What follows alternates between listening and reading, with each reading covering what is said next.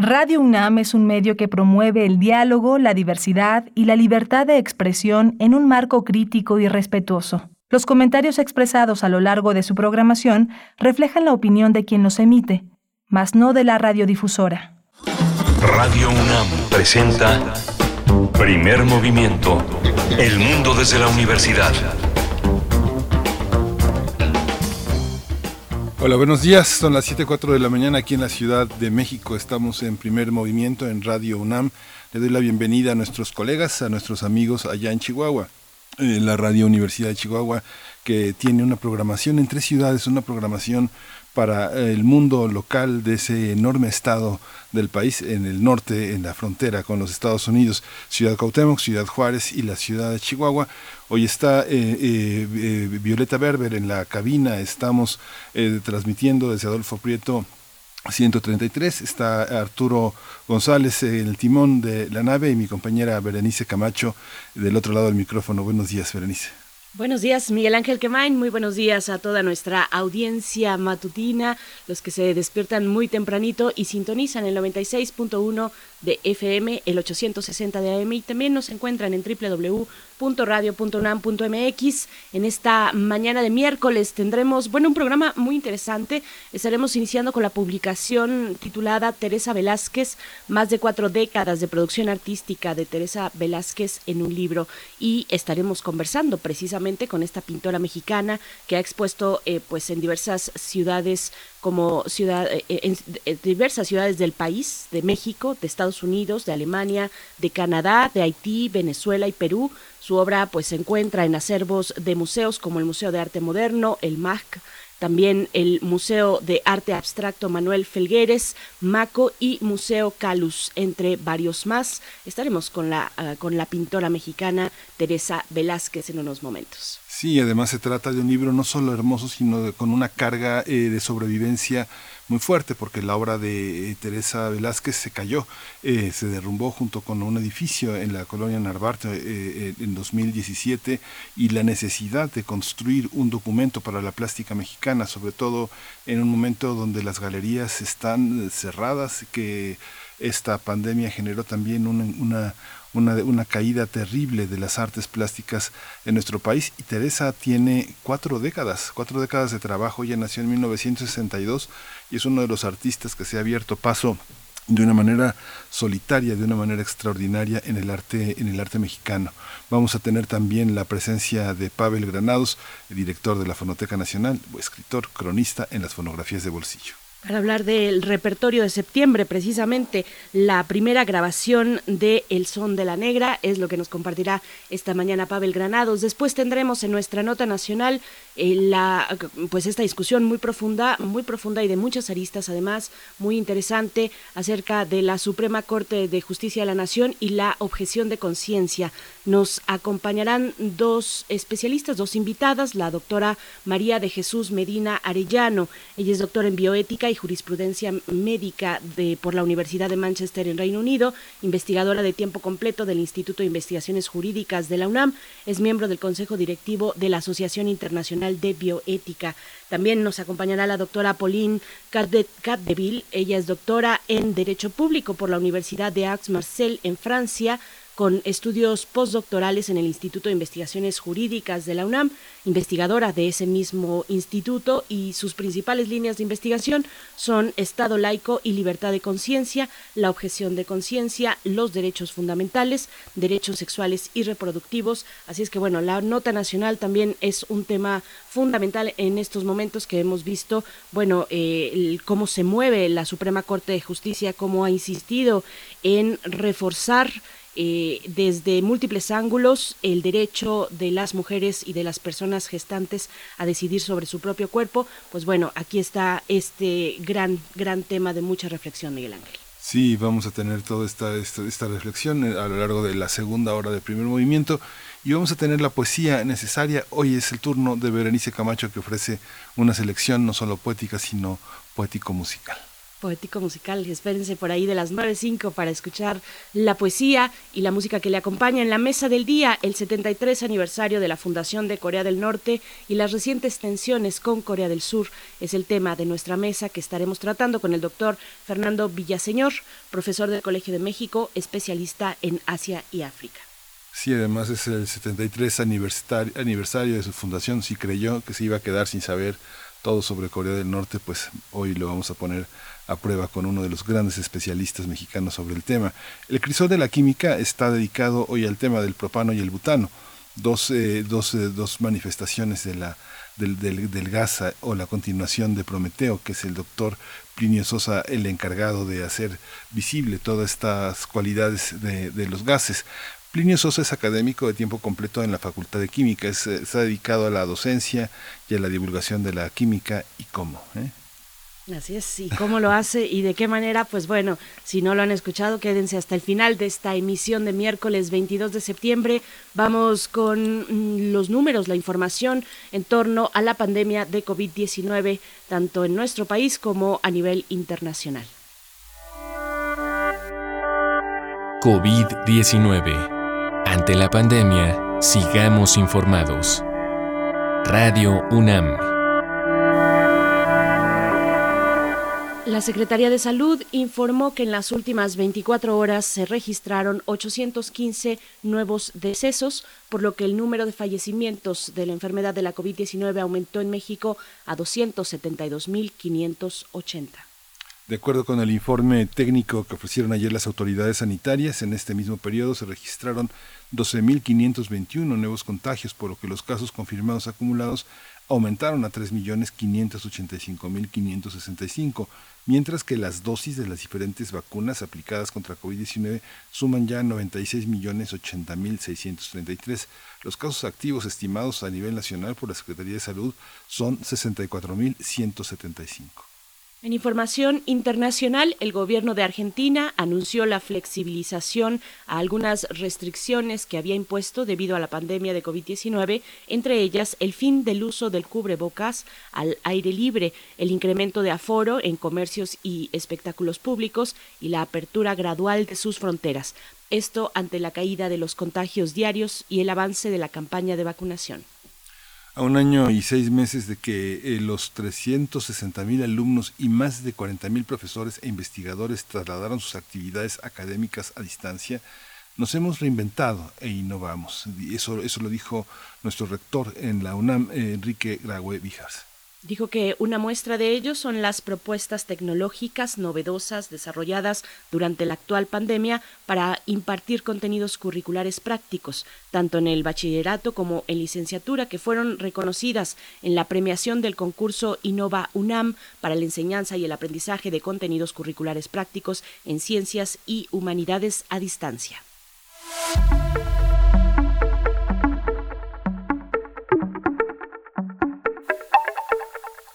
En el marco del ciclo de conferencias magistrales Vindictas, Mujeres de Negro, Narrativa Policíaca y Criminal, de que organiza Libros UNAM, invita a la última obra a charla titulada Representaciones de lo femenino en el género negro. Está a cargo de la maestra Marta Sanz. Ella es española y es una de las críticas literarias del género más importantes en nuestro idioma. La transmisión es en vivo de eh, esta conferencia. Todas las conferencias de este ciclo de Vindictas están en vivo, y, eh, eh, perdón, alojadas en el canal de YouTube de Libros UNAM. Esta será en vivo y estará disponible a partir de las 11 horas el día de hoy miércoles, pero no se pierdan esta y las anteriores. De verdad vale mucho la pena acercarse a lo que nos comparte Vindictas Mujeres de Negro, narrativa policíaca y criminal escrita de libros UNAM. Nos vamos a ir con música antes invitarles a que se acerquen a redes sociales, que nos envíen sus comentarios, los buenos días, arroba P Movimiento en Twitter, Primer Movimiento UNAM en Facebook. Vamos con música, Miguel Ángel. Sí, vamos a escuchar de Chet Baker en mi divertida Valentina.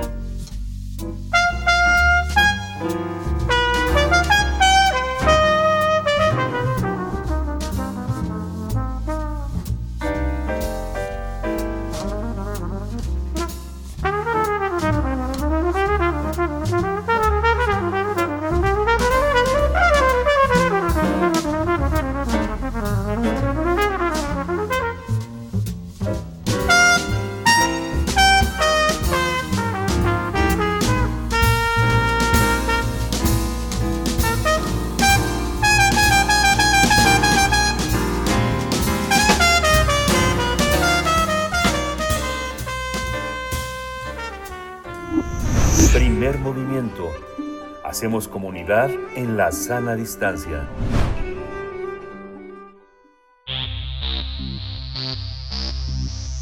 De festivales, ferias y más. Recomendaciones culturales. El libro dedicado a la obra de la pintora Teresa Velázquez es una monografía que recupera la producción artística de la creadora mexicana durante más de cuatro décadas. La obra se propone analizar el proceso de gestación de su vocación pictórica, su formación, crecimiento intelectual y artístico, así como las búsquedas y cuestionamientos que se han hecho desde el oficio de la pintura. Teresa Velázquez ha realizado todos sus planteamientos conceptuales desde los campos de la historia del arte, la estética, la filosofía y diversas formas de pensamiento en el contexto del devenir del arte contemporáneo en México a finales del siglo XX y en el actual. Este libro busca que el lector reconozca los retos que se presentan a los jóvenes creadores en el nuevo milenio y la importancia de cimentar la praxis del arte con la teoría, contando con un aparato conceptual que fundamente la ética en su campo de acción como artista en un mundo global. El editor Luis Martín Lozano ha sumado a su ensayo introductorio como historiador del arte las voces de la escritora Marina Sagua y el crítico de arte Carlos Palacios para abordar el trabajo de Teresa Velázquez desde una visión múltiple e interdisciplinaria, donde el análisis se enriquece desde la literatura, la fotografía y la historia del arte. Teresa Velázquez pues lamenta que tras el sismo del 19 de septiembre de 2017, el edificio de la Colonia del Valle, donde los herederos de una colección resguardaban obras de su autoría realizadas en 2001 y 2014, colapsó, así que ahora la mayoría de esas obras solo existen virtualmente como fotografías. Vamos a conversar con la pintora a propósito del libro que muestra su obra y trayectoria. Teresa Velázquez es una pintora mexicana expuesta en diversas ciudades de México, Estados Unidos, Alemania, Canadá, Haití, Venezuela y Perú. Su obra está en los acervos de museos como el Museo de Arte Moderno, el MAC, el Museo de Arte Abstracto Manuel Felgueres, el MACO y el Museo Caluz, entre otros. Eh, le doy la bienvenida a Teresa Velázquez. Buenos días, Teresa, qué gusto, qué gusto encontrarte en esta, en esta mañana aquí en Radio UNAM, Primer Movimiento. Bienvenida. Gracias, buenos días a ustedes.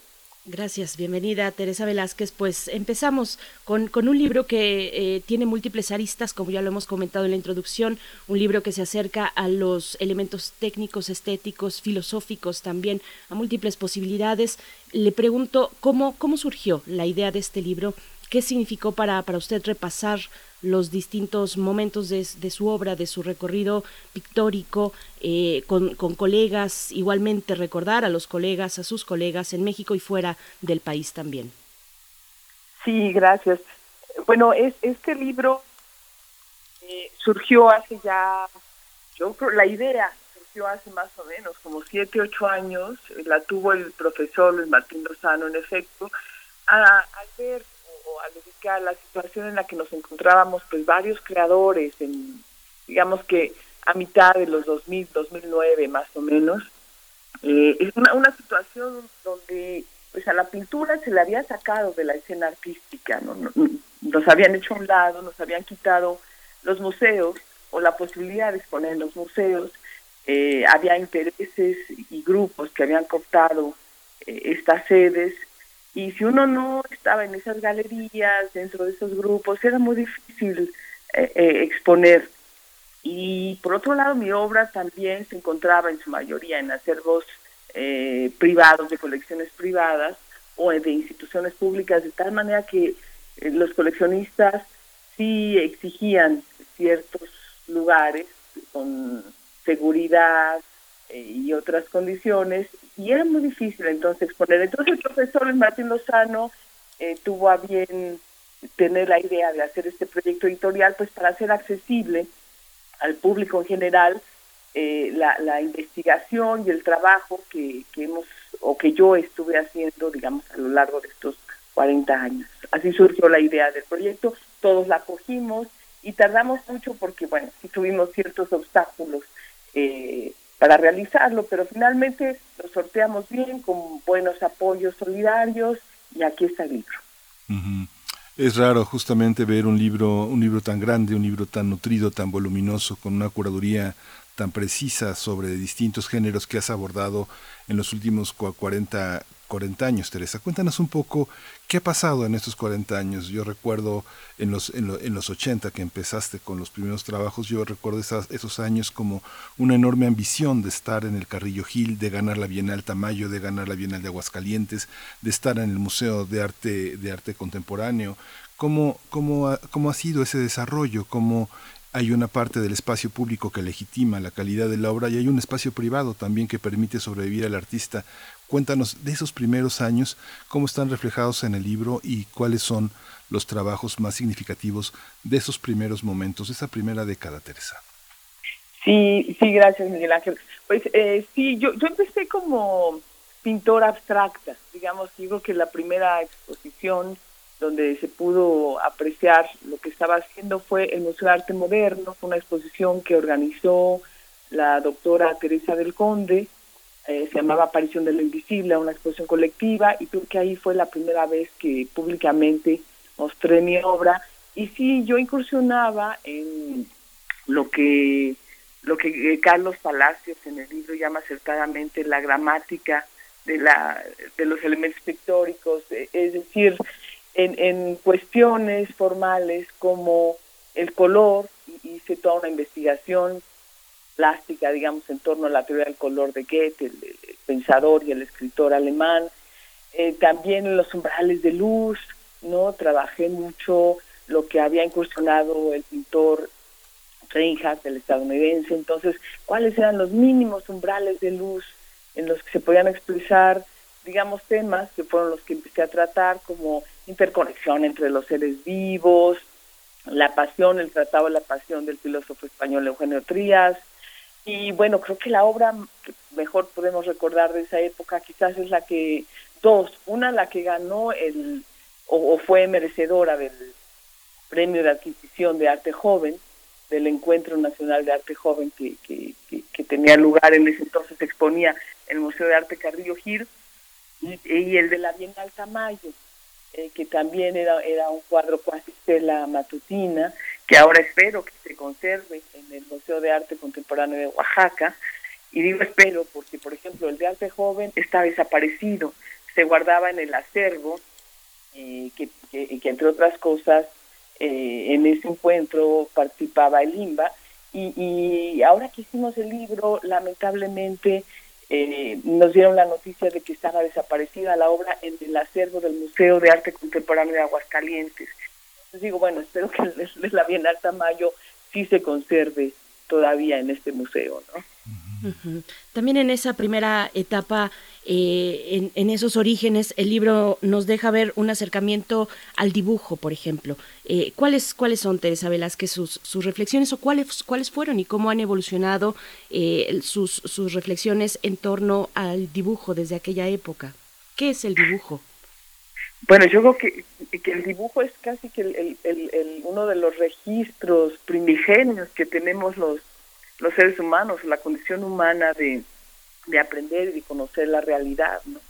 Yo estuve justamente en el taller de dibujo del maestro Gilberto Aceves Navarro, eh, tuve el, privilegio de participar varios años en, en su taller y nos ofrecía diferentes miradas de lo que puede ser el dibujo, eh, sobre todo tratando de cambiar el esquema más académico con el que uno suele ingresar cuando empieza a pintar eh, o a dibujar.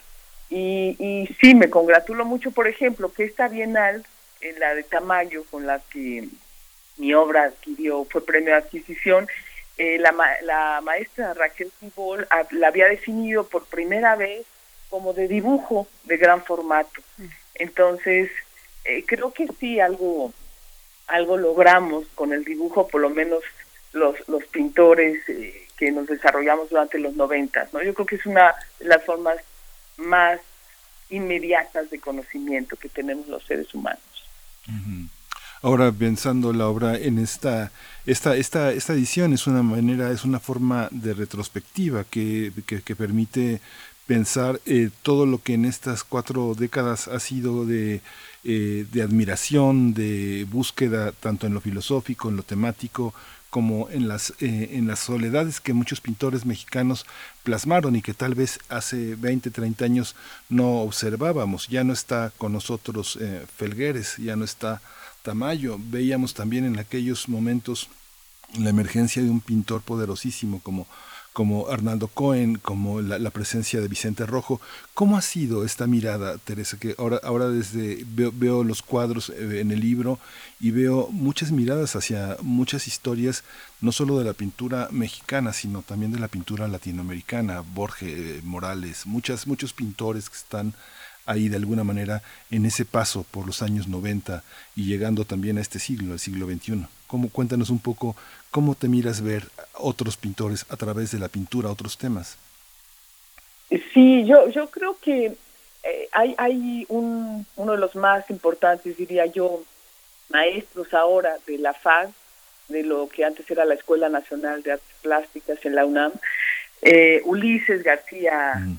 Ponce de León, eh, llama, creo que acertadamente, a nuestras generaciones la pintura del intersticio, ¿no? Eh, quiere decir que estábamos entre dos momentos, ¿no? Quizás entre la ruptura o los que seguían en la ruptura, luego nosotros y luego ya los, los que empezaron a surgir en el 2000. Pero nosotros, digamos, más de los noventas, creo que pasamos muy invisibilizados, ¿no? Eh, creo que fuimos una generación que en pintura no se dio y no tuvimos prácticamente ninguna fortuna crítica. Sí tuvimos el registro, afortunadamente, por ejemplo, de Blanca González Rosas, de Jaime Moreno Villarreal, del mismo profesor Luis Martín Lozano, editor del libro. Sí hubo eh, eh, estas personas que se dieron a la tarea de seguirnos, digamos, o de registrarnos, de documentarnos, pero no hubo, digamos, un, el empoderamiento que habían tenido por ejemplo, Teresa Alconde, Raquel Tibol, para, para poder tomar decisiones respecto a políticas culturales que, que, hubieran permitido que estas trayectorias, digamos, como la mía que se muestra en el libro, eh, pudieran ser mejor analizadas, eh, mejor documentadas, de tal manera que yo sí creo que la pintura, como lo expresa, creo, y, lo señala o lo, lo evidencia el profesor Lozano en el libro, eh, pasaron desapercibidas y no solo creo que en México, yo también creo que fue una situación global. O sea, creo que fueron otras expresiones, como por ejemplo el arte alternativo, las que eh, tuvieron la luz, ¿no? Durante todo este periodo y la pintura entonces sí, sí pasó a esta a, esta situación de marginalidad, ¿no? Y de tal manera que sí, nosotros seguimos haciendo nuestro trabajo, seguimos haciendo la pintura que teníamos que hacer, pero, pero sin, sin, unas condiciones que nos favorecieran, más bien de manera alternativa, sí tuvimos cierta plataforma, ciertos apoyos, como el Sistema Nacional de Creadores, Jóvenes Creadores, y también hubo, o yo al menos sí tuve la, la la suerte de contar durante algunos años con un mecenazgo, ¿no? Con, con coleccionistas privados que, que se abocaban a, apoyar la, la, obra que estábamos realizando. ¿no? Cuéntenos, cuéntenos un poco más, eh, Teresa Velázquez. Este no es un, vaya, es un libro complejo. Eh, sería un error simplificarlo. No es un libro chato. Eh, tiene distintos elementos, juega con distintas aristas, pero sí emerge constantemente esto que nos está comentando, una especie de crítica, una especie, no sé si llamarlo denuncia, tal vez crítica, que nos acerca de esa, de esa forma críticamente a los devenires del fomento a la pintura en México ¿Cómo, ha sido, ¿Cómo han sido esos distintos estadios del, fomento a la pintura desde las instituciones públicas en el país, la política cultural y cómo se ve actualmente? ¿Cómo lo ve una, un artista como usted?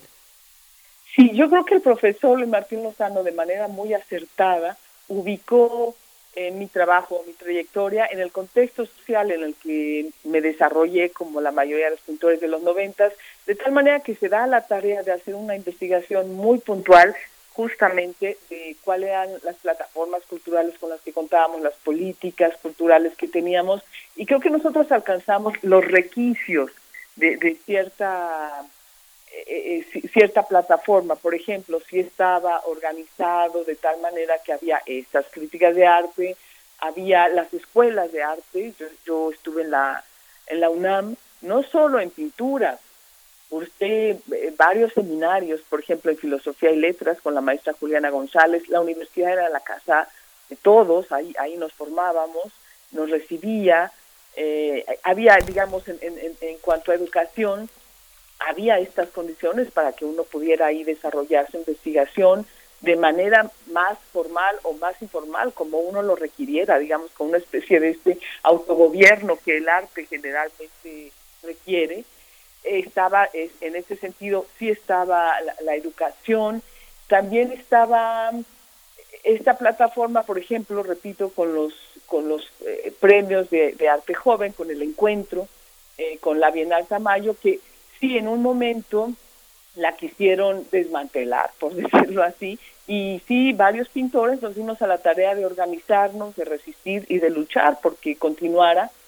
Creo que hay que seguir trabajando en ella eh, hay, hay varias cosas que hay que perfeccionar, pero pero sí había esta injerencia del mercado eh, que, que avasalló, digamos, con, con estas condiciones que teníamos y, y fue entonces muy difícil para todos eh, dar esta lucha, ¿no? Y creo que, que, seguimos, ¿no? Creo que, por ejemplo, la defensa del Sistema Nacional de Creadores, estos apoyos son necesarios en un mundo donde el, el mercado no, no necesariamente privilegia la legitimación del arte, sino sino a lo mejor otra reactivación económica que propone, ¿no? Entonces, sí creo que es necesario que el gremio entienda, sobre todo me preocupan los, los jóvenes pintores, que sí comprenda que es necesario estar organizados, estar en comunicación, para poder seguir haciendo el trabajo que generalmente es más, eh, digamos, más solo en el taller, que es la investigación estética, ¿no? Pero sí hay que estar eh, defendiendo, eh, esto se llama políticas culturales, haciendo diagnósticos en los museos, nosotros se lo propusimos a la secretaria de Cultura desde la primera mesa de transición, teníamos que colaborar con ellos para hacer, por ejemplo, evaluaciones, en qué condiciones encontraban los acervos de las instituciones públicas, eh, cómo, cómo apuntalarlos, involucrarnos en todo esto, ¿no? Hay una, hay como varios momentos también de este desarrollo de la pintura. Uno veía, por ejemplo, pintores, pintores destacados que tenían de alguna manera un reconocimiento, un nombre en el extranjero. Pienso en el maestro Luis Nishizawa, Raúl Anguiano, pero se dedicaban a pintar presidentes. Ellos hacían los retratos de los presidentes en los pinos. Había otra parte que empezó de una manera muy, muy importante y significativa, eh, que, fue las becas del FONCA, un sistema nacional de creadores que empezaba a incluir sobre todo pintores que estaban eh, observados por la crítica cultural, que en ese momento uno de los espacios importantes era el que tenía Octavio Paz en la revista Vuelta. Y por otra parte, en ese, en ese espacio del FONCA empezaron a crecer los espacios locales, empezaron a haber eh, sistemas de becas al interior del país, en los estados, generando sus propios artistas locales. Y luego estaba toda la parte de la legitimación que venía del proyecto institucional. Por ejemplo, yo recuerdo el, catálogo, la, este, el inventario que se hizo para la Europalia, no sé si te acuerdas, Teresa, la Europalia decía, tenemos 5.000 artistas plásticos en México. Yo decía, bueno, este, ¿cómo, ¿cómo se legitiman esas corrientes? ¿Cómo lograr una presencia en, en, en, tanto en galerías para acercar a un público que puede comprar y por otra parte a un público que puede entender. De pronto la Bienal de Venecia, este, la, la, la, la que era otra curaduría también importante en el extranjero. ¿Cómo establecer toda esa multiplicidad de diálogos? ¿Dónde puede el artista quedar satisfecho eh, eh, hacia afuera, en ese espacio legitimador de la cultura pública administrativa o en el espacio de la crítica, Teresa? ¿Cómo, cómo, cómo lo observas en esos caminos tan, tan bifurcados? Eh, sí, yo, yo creo que sí existía, por ejemplo, o existe, eh, hasta donde entiendo, todavía este sistema de, de creadores, de apoyos, pero sí estaba el FONCA, por ejemplo, y, creo que fue fundamental para que nosotros pudiéramos continuar. De otra manera, sí veo que hubiera sido muy difícil seguir trabajando, ¿no? Y, y, y sí, había, empezaron a proliferar todas estas ferias, estas bienales, empezó a haber toda esta escena, digamos, artística, pero como, como lo, lo dije, como lo mencioné, a la pintura sí se le, se le sacó digamos, de, todo esto, ¿no? Eh, sí había pintura, pero había que, hacerla en los términos en las que el mercado lo exigía, había que hacer concesiones. Todos los que no queríamos hacer, digamos, esto que, se ve de manera más espectacular, pero menos seria, eh, menos, menos eh, revisada por la crítica, esto sí, sí, sí iba para afuera, sobre todo creo yo, lo que requería más dedicación, más tiempo formal para, para realizarse, ¿no? Hay, hay obras, hay, la pintura suele exigir tiempos que el mercado no está de acuerdo en respetar. Entonces, eh, eh, esto fue lo que, lo que sí permitió este movimiento de bienales, de ferias, de, pero no con esta revisión, con esta dedicación y con esta seriedad, ¿no? Lo vemos, por ejemplo, en publicaciones sí, sí llegamos a ver muchos libros de autores y de, creadores, pero por ejemplo el libro que, se dio a la tarea de editar el profesor Lozano sí tiene una seriedad, digamos, de investigación, eh, sumado, claro, la invitación que hizo de los textos de Marina Sagua, esta gran escritora, y del crítico de arte Carlos Palacios, sí vemos otra otra manera de abordar los proyectos, ¿no? Por parte de la crítica y repito también a manera de política cultural creo que no se le ha dado, por ejemplo, el, el fomento que requiere a investigaciones, repito, como la de Blanca González Rosas, que no tenemos o no no hay una publicación o de Mary McMaster, de todas estas gentes que desde la trinchera del periodismo, pero como críticas de arte, fueron siguiendo nos, o nos vienen siguiendo desde hace 20 años y no tenemos publicaciones de ellas serias, por ejemplo, ¿no? Este es, este es un buen síntoma de cómo en políticas culturales no se le da este apoyo necesario a los críticos que, que, que, que han estado siguiéndonos, ¿no? Documentándonos. Hace un momento nos mm, ponía el, el, concepto de arte alternativo. Y le pregunto un poco, eh, intencionalmente, tal vez ingenuamente, eh, ¿se tienen que confrontar eh, las artes entre sí, como, como la, la, pintura frente a expresiones con otros formatos, formatos multimedia, eh, es eh, pues todos estos tipos de formatos alternativos a lo clásico, a las bellas artes. ¿Cómo, cómo está esa cuestión, esa relación, esa convivencia? ¿Cómo entender en ese sentido el arte? Se le, se le han dado pues desde distintas posturas una vuelta de tuerca a la idea de arte como imitación de la naturaleza, por ejemplo. hay quien ha también criticado a, algún tipo de arte como arte decorativo. Eh, ¿cómo, ¿Cómo se ve desde su mirador, Teresa Velázquez? Eh, yo, yo creo que el, desarrollo, digamos, de, la investigación estética eh, ha sido bueno. El, yo creo que el arte alternativo lo hizo bien y muchos de estos creadores que entraron a esta escena, aprovechando que México entraba al, al, al Tratado de Libre Comercio, la necesidad de una presencia del arte mexicano en la escena internacional en los noventas era, era, era buena, era oportuna. Entonces creo que los artistas que abordaron, digamos, este, art, este tipo de expresión artística lo hicieron bien. El problema, siento yo, la crítica que les podríamos hacer es que fueron excluyentes. O sea, yo creo que sí se puede confrontar el arte en sus diversas expresiones, es necesario incluso, pero la exclusión es la que me parece grave, sobre todo cuando se hace no por, por el arte mismo o por cuestiones estéticas, sino cuando se hace por fines eh, mercantiles. Y creo que en esto sí tuvieron gran responsabilidad muchos artistas, entre comillas, alternativos, porque al final fueron los más institucionales, como lo vemos hoy, por ejemplo, me refiero a Gabriel Orozco, eh, los, los que se planteaban como alternativos se empezaron a vislumbrar como los más empoderados en las instituciones, ya no solo en las privadas de donde provenían, sino eh, privatizando las públicas, ¿no?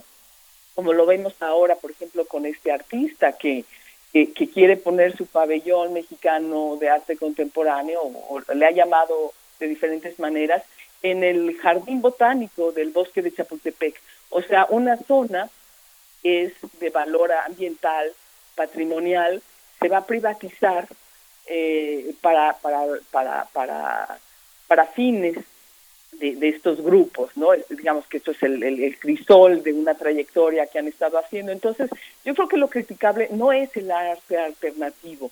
De hecho, esta expresión ha sido muy necesaria en, en desde principios del siglo pasado, ¿no? Veamos Boyce, Joseph Boyce, por ejemplo, todo este movimiento de Fluxus, o sea, eh, eh, el arte povera, yo creo que, que el arte está bien, lo que está mal es la, eh, eh, la manera en la que el mercado se monta sobre estos fines estéticos, ¿no?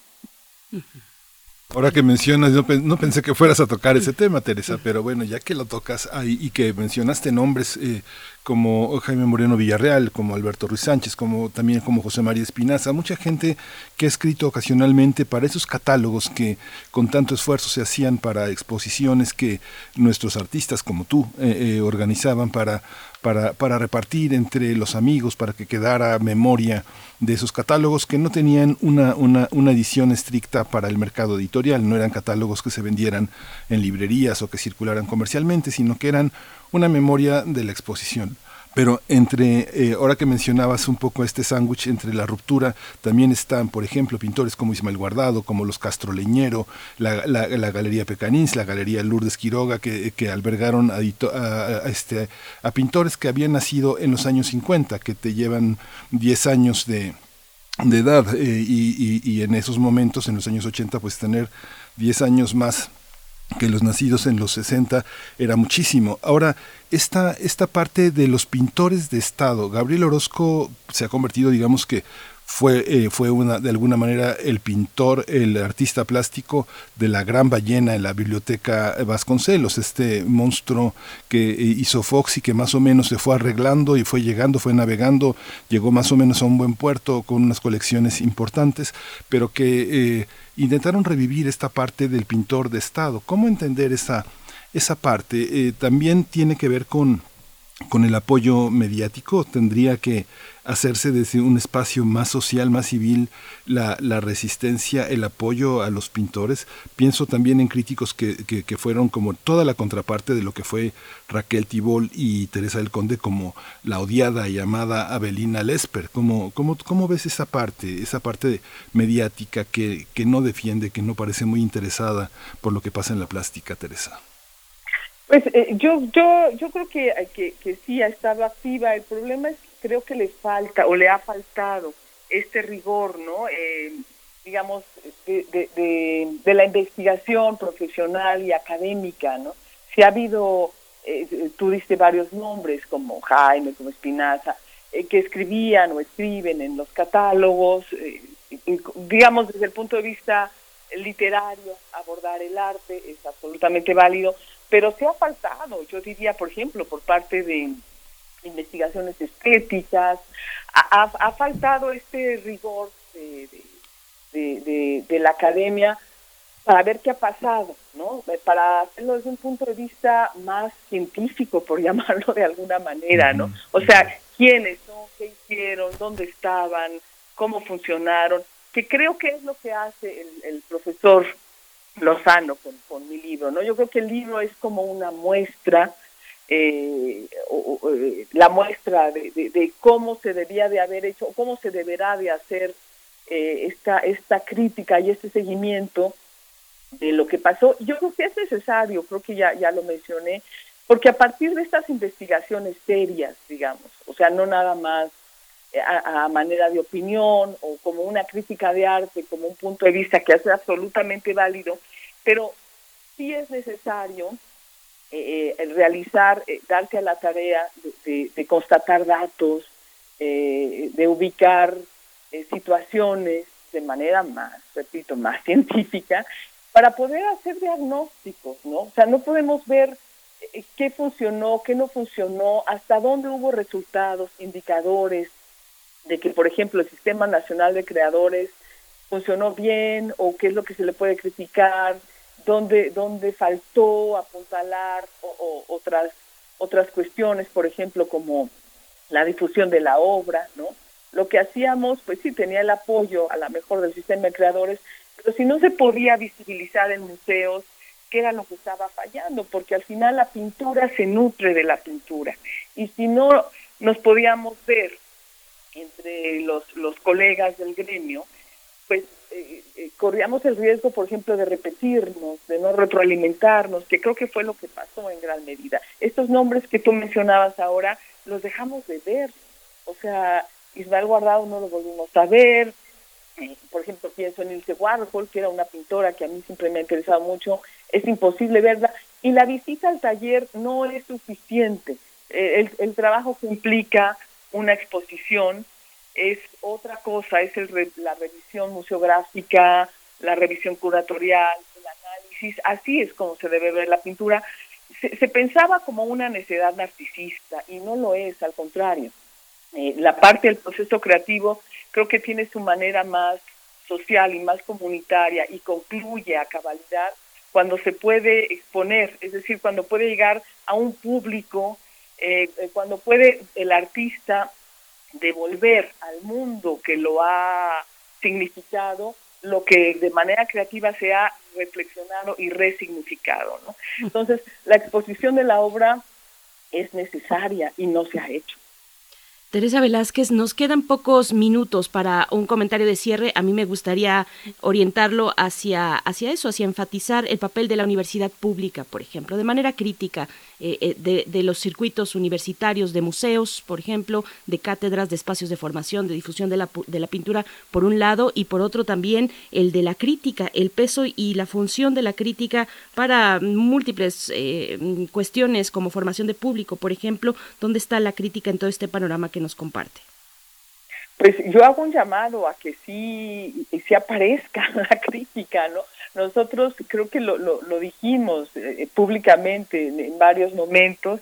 Creo que gran parte del gremio sí estaba cooptado por el sistema de creadores, o sea, nos daban la beca, entonces creo que había muchos colegas que decían, bueno, si nadie, si no hay fortuna crítica, si nadie nos ve, no importa, mientras nos dejen realizar nuestro trabajo, nuestro taller, estamos tranquilos. Y cuando algunos convocamos a movilizarnos, digamos, a decir, a ver qué está pasando, dónde están los críticos, por qué no nos dejan exponer la obra, eh, parecíamos locos en el desierto, ¿no? Todo el mundo nos decía, bueno, no todo el mundo, pero sí, la respuesta muchas veces era, no, déjalo, mientras nos sigan apoyando, estamos bien. Y no, no creo, yo creo que no bastaba eso, creo que sí necesitábamos, por ejemplo, el trabajo de la universidad, que ahora hay gente, repito, como el este colega, el maestro Ulises García, que creo que está dando una gran batalla desde la FAD.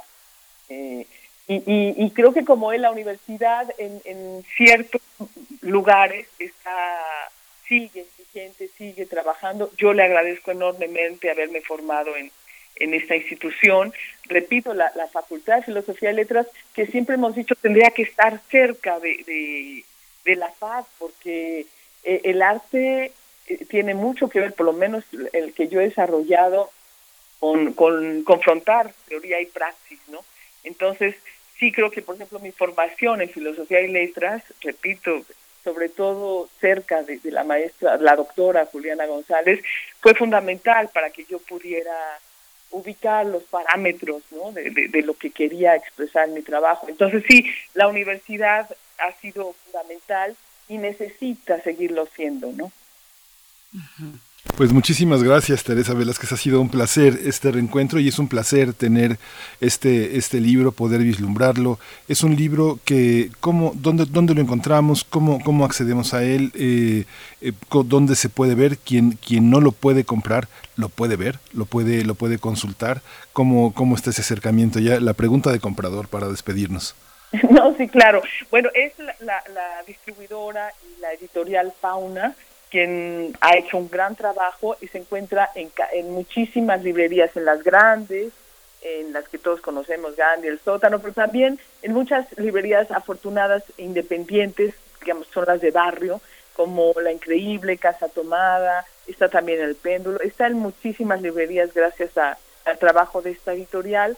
Creo que el precio es muy accesible, la verdad lo, lo, nos propusimos que fuera accesible al público entonces es, de fácil encuentro. Y también está el sitio teresavelázquez.com donde ahí se reproduce toda la obra que aparece en el libro, además de que hay mucha más información eh, sobre mi trayectoria, entonces ahí también pueden, a través del sitio pueden encontrar gran parte de la información. Claro, no es el libro, el libro tiene, lo más valioso del libro es el análisis que hace el profesor Lozano que creo que es un ejemplo aspiracional de lo que de lo que deberíamos de hacer con la mayoría de los creadores, incluso de otras disciplinas, no solo de la pintura, que nos hemos dedicado por lo menos durante 40 años a cabalidad a nuestra labor creativa, ¿no? Creo que es un ejemplo de lo que hay que hacer, por ejemplo, en danza, ¿no?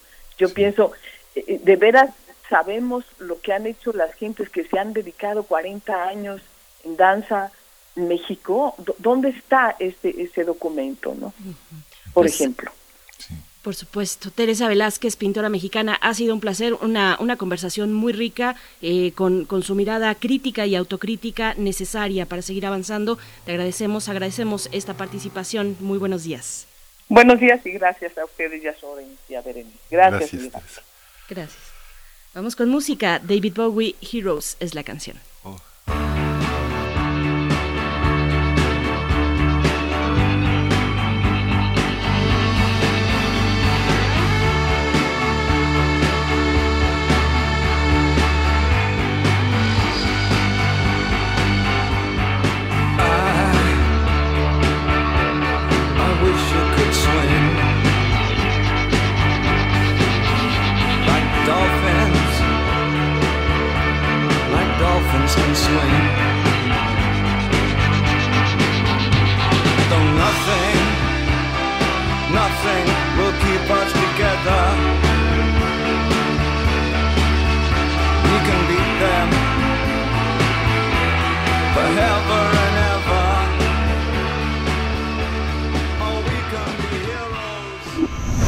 Primer movimiento. Hacemos comunidad en la sana distancia. Fonografías de bolsillo. Repertorio de septiembre, la primera grabación del Son de la Negra es el tema de esta mañana en las fonografías de bolsillo con Pavel Granados, escritor y director de la Fonoteca Nacional. Te vimos por ahí en la transmisión oficial del Sistema Público de Radiodifusión, lo comentábamos por acá, querido Pavel, el pasado 15 ah, de septiembre. Ver, Miguel Ángel, pues mm. precisamente esa, me quedé con varias cosas porque estuve seleccionando algunos audios para esa ocasión y yo creo que se abre un pequeñito debate que me que, que yo pues no no debate sino como algunas ideas en torno que yo no me quería pasar septiembre sin seguir explorando un poquito no en torno en torno a esto. Y fíjense ustedes que me puse a buscar cositas me encontré la primera grabación del Jarabe Tapatío me encontré esta primera grabación del Sol en la Negra que pusimos unos segundos quise aprovechar para poner un poquito más de esta, de esta grabación y pues platicar un poquito cómo se fue forjando un poquito este repertorio a lo largo de los años, porque pues algunas de las cosas que por suerte hemos eh, platicado aquí en primer movimiento es por ejemplo el hecho de que la pues durante tanto tiempo no sí se grabó el mariachi pero pues no se no se no se eh, no se quedó como el el género o la institución musical a principios del siglo XX sino que habría que pasar un poquito de tiempo. La primera grabación del mariachi la escuchamos aquí la semana pasada el limoncito grabado en 1908 hasta donde esta es la primera grabación, pero me entero que hay todavía pruebas anteriores en cilindros que también se han estado investigando en la Fonoteca Nacional con un, unas grabaciones de 1904 en cilindro fonográfico. Entonces, bueno, creo que todavía uno no puede pronunciar si esto es lo primerito, ¿no? Sin embargo, pues si una cosa, ah, para no irnos de, eh, de septiembre sin reflexionar un poquito acerca de esto, es un poco cómo se festejan estas fechas patrias a lo largo del país. Es algo, bueno, yo naturalmente he pasado los 15 de septiembre aquí en la Ciudad de México, desafortunadamente no he pasado el 15 de septiembre en otras regiones, porque sería bonito saber qué música se pone en otros estados, ¿no? Pero pues sí me temo que el repertorio o las canciones que, eh, que se cantan en nuestro país alusivas a este día o a estas fechas son canciones, en primer lugar, las canciones de la región donde se hizo la independencia. Eh, Hidalgo, Morelos, escucharon los tonecitos del país que se cantaron en el siglo XVIII. Y poco a poco se ha ido decantando el mariachi como género. Pero también, pues, las canciones alusivas a la nacionalidad se han hecho en Michoacán, México lindo y querido, y se han hecho en otras fechas también, pues patrióticas, por ejemplo, en la Guerra Mundial, y varias de estas canciones que todavía cantamos hoy, como Viva México, Viva América, pues son canciones que se hicieron en la, en la Segunda Guerra Mundial, y yo me quedé con la tentación de traer aquí a primer movimiento esta, esta grabación, 1929 debe ser, esta grabación antes de que se hiciera el arreglo de mariachi del Son de la Negra, porque el Son de la Negra yo tengo entendido que es un arreglo de Silvestre Vargas y que se ha de haber grabado pues a fines de los años 30, el que todos conocemos, en donde se escucha un tran, ta, tran, ta, tan, ta, tan, ta, tan, ta, tan, ta, tan, que muchos han, bueno, pues realmente hay leyendas, ¿no? Y unos dicen que ese debe ser el tren de la revolución, sin embargo, eh, pues hay algo, un, un misterio, y ahí yo lo paso aquí a los a quienes nos escuchan en primer movimiento, los ojos de papel volando que decimos tanto en la en la en, cuando la cuando cantamos esta canción y que todo el mundo la canta así y que todo el mundo bueno, no sé si se pone a pensar qué significan esos ojos de papel volando pero quise traer aquí esta, esta grabación en donde se escucha hojas de papel volando y que ha hecho a varios suponer que se trata de ese ruido del ta ta ta ta ta ta ta de una imprenta. Incluso escucha, he visto yo artículos, en algunos libros se menciona que la negra sería una imprenta, pero pues yo creo que ya es demasiada imaginación, quién sabe, no, no lo sabemos, y si uno piensa, bueno, pues son coplas, coplas que se van cantando tradicionalmente. A ver si nos da tiempo, porque yo quisiera todavía platicar después de la radio en México, pero a lo mejor antes de abandonar septiembre, traer la primera grabación del jarabe tapatío anterior a la, a la Revolución Mexicana. Hay una grabación de 1908, pero por lo pronto aquí nos quedamos con este, con este, que tampoco se llama Son de la Negra, se llama La Negra y se grabó como canción, como pues como un guapango, entonces eh, y grabado eh, incluso con un título de, con un nombre de un autor Francisco Domínguez. Entonces, pues quién será? Pues ese es otro misterio porque también se ha dicho que esa es una canción cristera de los años 20, pero yo también lo dudo un poco. Vamos a escucharle. Entonces la grabaron en Nueva York Los Trovadores Tapatíos y el violín que vamos a escuchar es el de Ricardo Bell, que es hijo del famoso payaso porfiriano del que quedan todavía anécdotas por ahí. Pues muchas gracias, querido Pavel Granados. Ojalá sí le podamos dar seguimiento, ese seguimiento que propones para la próxima entrega, el próximo miércoles. Te agradecemos y sí, a ver qué opinan nuestros radioescuchas acerca de esta versión muy interesante. Cuando la escuché yo eh, el 15 de septiembre también me pareció muy interesante. Gracias, querido Pavel. Gracias, Beret. Gracias, Pavel. Miguel Ángel, abrazo. Abrazo. Y así nos despedimos también de la Radio Universidad de Chihuahua. Estamos ya llegando al cierre. Nos vamos con La Negra, este guapango de Francisco Domínguez.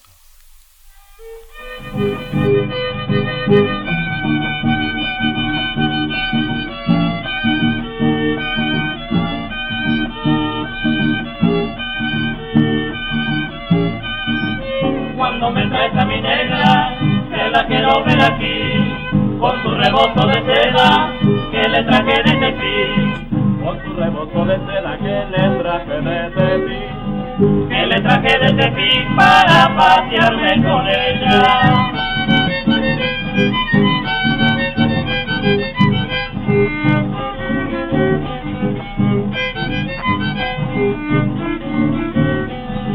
Ay, sí, sí, parece que sí Ay, no, no, parece que no.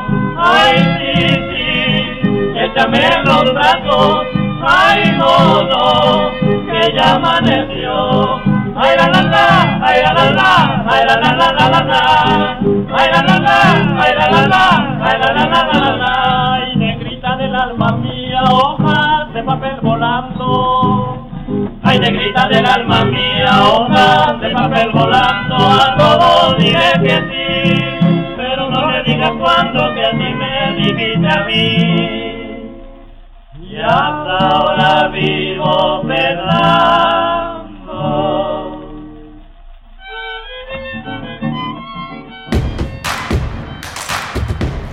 Síguenos en redes sociales. Encuéntranos en Facebook como Primer Movimiento y en Twitter como arroba PMovimiento. Hagamos comunidad.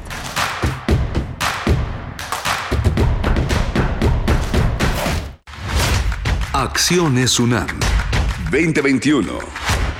Para enfrentar esta pandemia, las facultades de Psicología, Medicina y otras entidades académicas de la UNAM pusieron en marcha el programa Mi salud también es mental ante la COVID-19, que brinda atención psicológica de primer nivel a distancia para toda la población que lo requiera durante esta emergencia sanitaria. Han sido atendidos ya decenas de miles de pacientes. Acciones UNAM. Somos la Universidad de la Nación. Esto no puede ser así. O se es o no se es. ¿En serio quieres meter a Shakespeare en esto? Es que no tiene sentido. Hasta su nombre lo dice. No tiene nada que ver con eso. Ya te dije que si no tiene queso, no es quesadilla. Oiga, no me digo si su quesadilla va a ser con queso o sin queso. Es de ley defender la quesadilla sin queso hasta con los dientes. Así como conocer la nueva ley de participación ciudadana. Ejercer tus derechos es de ley. Conoce más en www.iscm.mx. Instituto Electoral Ciudad de México. Con participación todo funciona. La rabia es una enfermedad mortal y prevenible.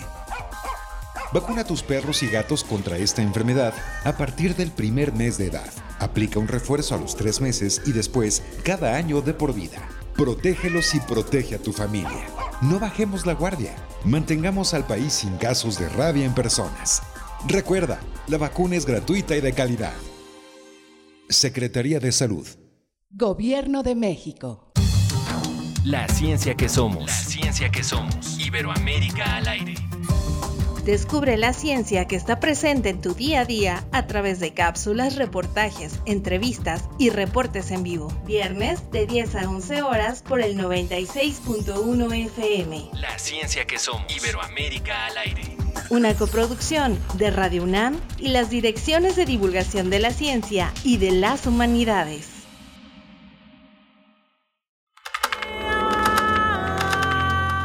Para conocer la música y los nuevos sonidos que se están haciendo en este tiempo, escucha Testimonio de Oídas, música nueva en voz de sus creadores y sus intérpretes. Martes y jueves, 1 a.m. Retransmisiones, sábados y domingos a la misma hora. 96.1 FM 860 AM.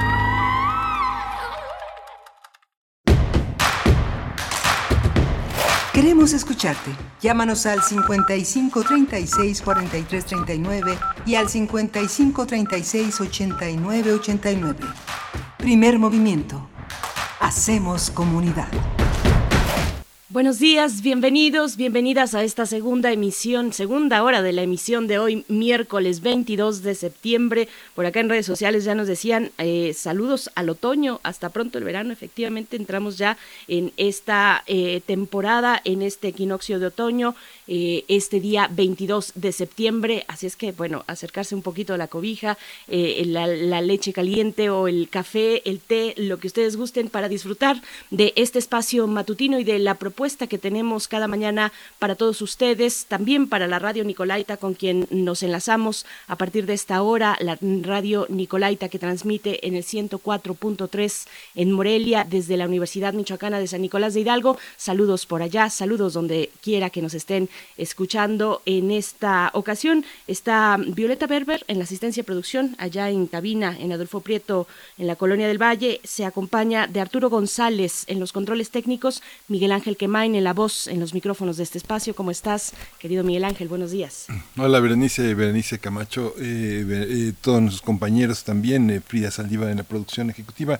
Pues tuvimos una mañana muy interesante, lo que comenta, lo que comentaba también Pavel Granados es un cierre, es un cierre fascinante por todo lo que se lee en torno a los refranes, a las frases, a los giros del lenguaje, hojas de papel volando también es el título de un volumen de cuentos de Elena Poniatowska, era una frase muy recurrida que aglutina varios de los escritos de la escritora eh, María Luisa Mendoza, que este, ella comentaba que lo había escuchado eh, muy fuerte en, en, Guanajuato, donde ella creció, donde ella este, eh, vio crecer su imaginación y ella pensaba también que eh, una, una, gran cantidad de, de, papeles en la lóndiga con los balazos las este eran eran hojas de papel volando toda la toda la parte del siglo XIX que está rota por la revolución son hojas de papel volando. Es un es un dicho que viene viene de muy muy atrás y que sí efectivamente parece ser parte del mundo novohispano y que está y que tiene su origen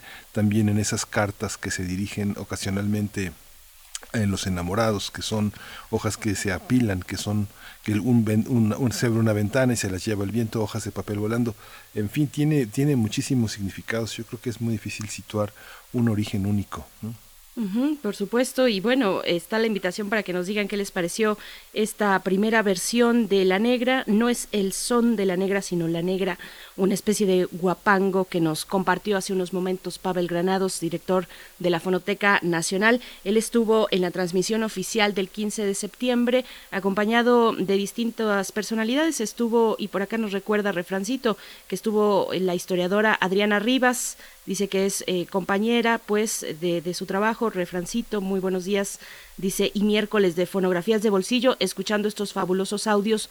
Muchos saludos y un gusto ver a Pavel Granados el jueves del grito en una muy amena y educativa charla en la que además estaba una querida compañera, la historiadora Adriana Rivas. Gran programa, efectivamente. Gracias, Refrancito, por tus comentarios. ¿Qué les pareció esta eh, versión, la primera versión de La Negra de Francisco Domínguez? Pues bueno, ahí están las redes sociales para que nos hagan llegar sus comentarios. Vamos a tener durante esta hora una conversación muy, muy interesante. Vamos a hablar de lo que la Suprema Corte de Justicia de la Nación pues ha puesto, ha puesto en un debate interesante la objeción de conciencia, esto en torno a lo que ya viene ocurriendo con respecto a la despenalización del aborto, que no es una legalización como tal en, en toda regla, digamos, faltan muchos elementos para que sea un derecho o, o que se tenga un acceso pleno al derecho derecho de la interrupción del embarazo, pero bueno, esta es otra de las aristas, la objeción de conciencia que tiene pues desde sí muchísimo, muchísimo que dar y muchos elementos de, debate y de diálogo. Vamos a estar con dos invitadas para hablar al respecto. La doctora María de Jesús Medina Arellano, ella es doctora de bioética y jurisprudencia médica por la Universidad de Manchester en Reino Unido, investigadora de tiempo completo del Instituto de Investigaciones Jurídicas de la UNAM y es miembro del Consejo Directivo de la Asociación Internacional de Bioética Igualmente nos acompañará la doctora Pauline Catdeville, ella es doctora en Derecho Público por la Universidad de Aix-Marseille en Francia, con estudios postdoctorales, postdoctorales en el Instituto de Investigaciones Jurídicas de la UNAM, donde es también investigadora. Así es que bueno, va a estar muy interesante este, esta charla, esta conversación, Miguel Ángel, este debate, y desde ya les invitamos a participar con sus consideraciones a través de nuestras redes sociales. Sí, vamos, vamos este, a, participar en ese sentido. Esperamos sus, eh, sus ideas. Hay temas que... Se, eh, eh, Gunther Grass escribió una novela que se llama Un cuento largo, un cuento largo. Eso en alemán se dice en Weitesfeld. Es una manera de decir, este, de eso no se habla. Aquí en esta mesa no hablamos de esas cosas, mejor callamos. no se habla ni de religión, ni de política, ni de fútbol. Ese, ese era un México este, que vivimos, muchos de eso no se habla. La objeción de conciencia es una de esas maneras interesante observarlo desde la, desde la, desde la filosofía del derecho. Así que bueno, va a ser una, una larga, un cuento largo para esta segunda hora. Un cuento largo, exactamente. Pues bueno, refrancito igualmente nos dice ojos de papel volando y hojas de papel volando también me suena a la propaganda que se hacía desde alturas previo a la distribución de propaganda desde aviones a bajar, al bajar su altura. Pues bueno, gracias, Refrancito. Ahí están estos, estos eh, comentarios, arroba P Movimiento en Twitter, Primer Movimiento UNAM en Facebook. Vámonos ya con nuestra nota nacional. Primer Movimiento. Hacemos comunidad con tus postales sonoras. Envíalas a primermovimientounam.gmail.com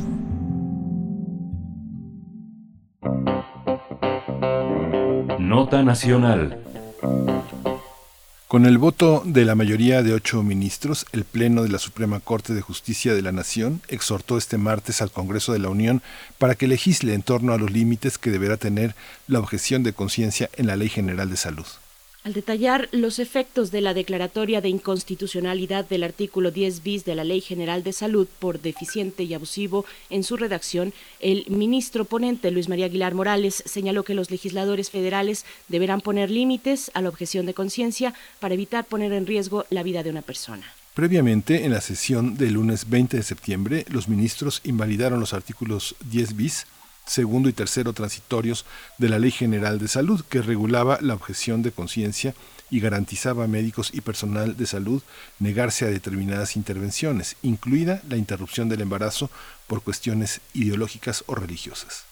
Este acuerdo se tomó luego de un debate en el que las y los ministros coincidieron en la necesidad de alcanzar una mayoría calificada para poder determinar con claridad si se aprobaba la constitucionalidad o, por el contrario, la inconstitucionalidad de la norma y así evitar vacíos jurídicos. Vamos a hacer un análisis de la resolución de los ministros de la Suprema Corte de Justicia de la Nación sobre la objeción de conciencia y la interrupción legal del embarazo. Hoy están con nosotros la doctora María de Jesús Medina Arellano. Ella es doctora en bioética y jurisprudencia médica por la Universidad de Manchester, en Reino Unido. Es investigadora de tiempo completo del Instituto de Investigaciones Jurídicas eh, de la UNAM y es miembro del Consejo Directivo de la Asociación Internacional de Bioética. Bienvenida, doctora María de Jesús Medina Arellano. Gracias por estar aquí en Primer Movimiento. Buenos días. Al contrario, muchas gracias. Buenos días. Gracias, doctora María de Jesús. Pues bueno, también por mi parte presento a la doctora Pauline Capdeville. Ella es doctora en Derecho Público por la Universidad de Aix-Marseille en Francia, con estudios postdoctorales en el Instituto de Investigaciones Jurídicas de la UNAM, investigadora de ese mismo instituto, donde sus líneas de investigación son Estado laico y libertad de conciencia, la objeción de conciencia, los derechos fundamentales, derechos sexuales y reproductivos. Y es un gusto poder compartir una vez más, doctora Pauline Capdeville. Gracias por por, estar aquí, por esta presencia. Buenos días. Berenice Miguel Ángel, muy buenos días. Es un gusto estar aquí con ustedes. Muchas gracias a las dos eh, doctoras. Eh, eh, empezamos, empecemos con la doctora María de Jesús Medina Arellano. ¿Cómo entender en el mundo contemporáneo, en el mundo que venimos de un mundo moderno donde el sujeto cobra una identidad sumamente importante, pero en este mundo tan comunicado donde los valores parece resumirse en una, en una ética general que está por encima del bien común, ¿cómo entendemos la objeción de conciencia en, en, este México tan, tan eh, incorporado al mundo moderno, al mundo contemporáneo?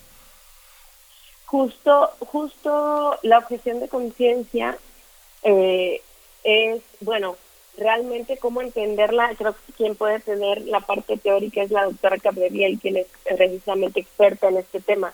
Pero podemos decir que a raíz de las resoluciones en el ámbito de la medicina podría ser la negativa de alguna persona de realizar algún acto, algún servicio que forma parte de sus actividades científicas y a las que están legalmente, éticamente capacitados para hacerla y se encuentran dentro del ámbito de su competencia. Sin embargo, aducir a esta objeción significa la transgresión de, de que una actividad científica para la que están entrenados o de la aplicación de la ciencia como es la medicina transgreda alguna convicción ética de conciencia de religión pero hay que ser claras en esto, esta libertad de conciencia, de creencia, de visión ética, de visión, de visión de vida, vaya, de, de creencia, es para todas las personas, ¿no? Y hay que, hay que tener claro en esta, en este mundo moderno, para una democracia como la nuestra, que esta libertad está protegida para todas las personas. En este sentido, pues tenemos que ponderar bajo qué situaciones se va a, va a externar esta libertad y se va a proteger mediante un derecho para quién, para quienes, sin transgredir los derechos de las personas que formamos esta comunidad democrática. Doctora eh, Paulín Capdeville, le, pasamos la estafeta porque también esto que comenta la, la, este, la doctora es muy importante en el sentido de que es algo mucho más amplio que el terreno de la, de la medicina. Se ha expresado como mea culpa en el caso de algunos científicos que se incorporaron a la guerra, que se incorporaron a los autoritarismos europeos. ¿Cómo entender esto en un sentido más amplio, en un sentido filosófico, doctora?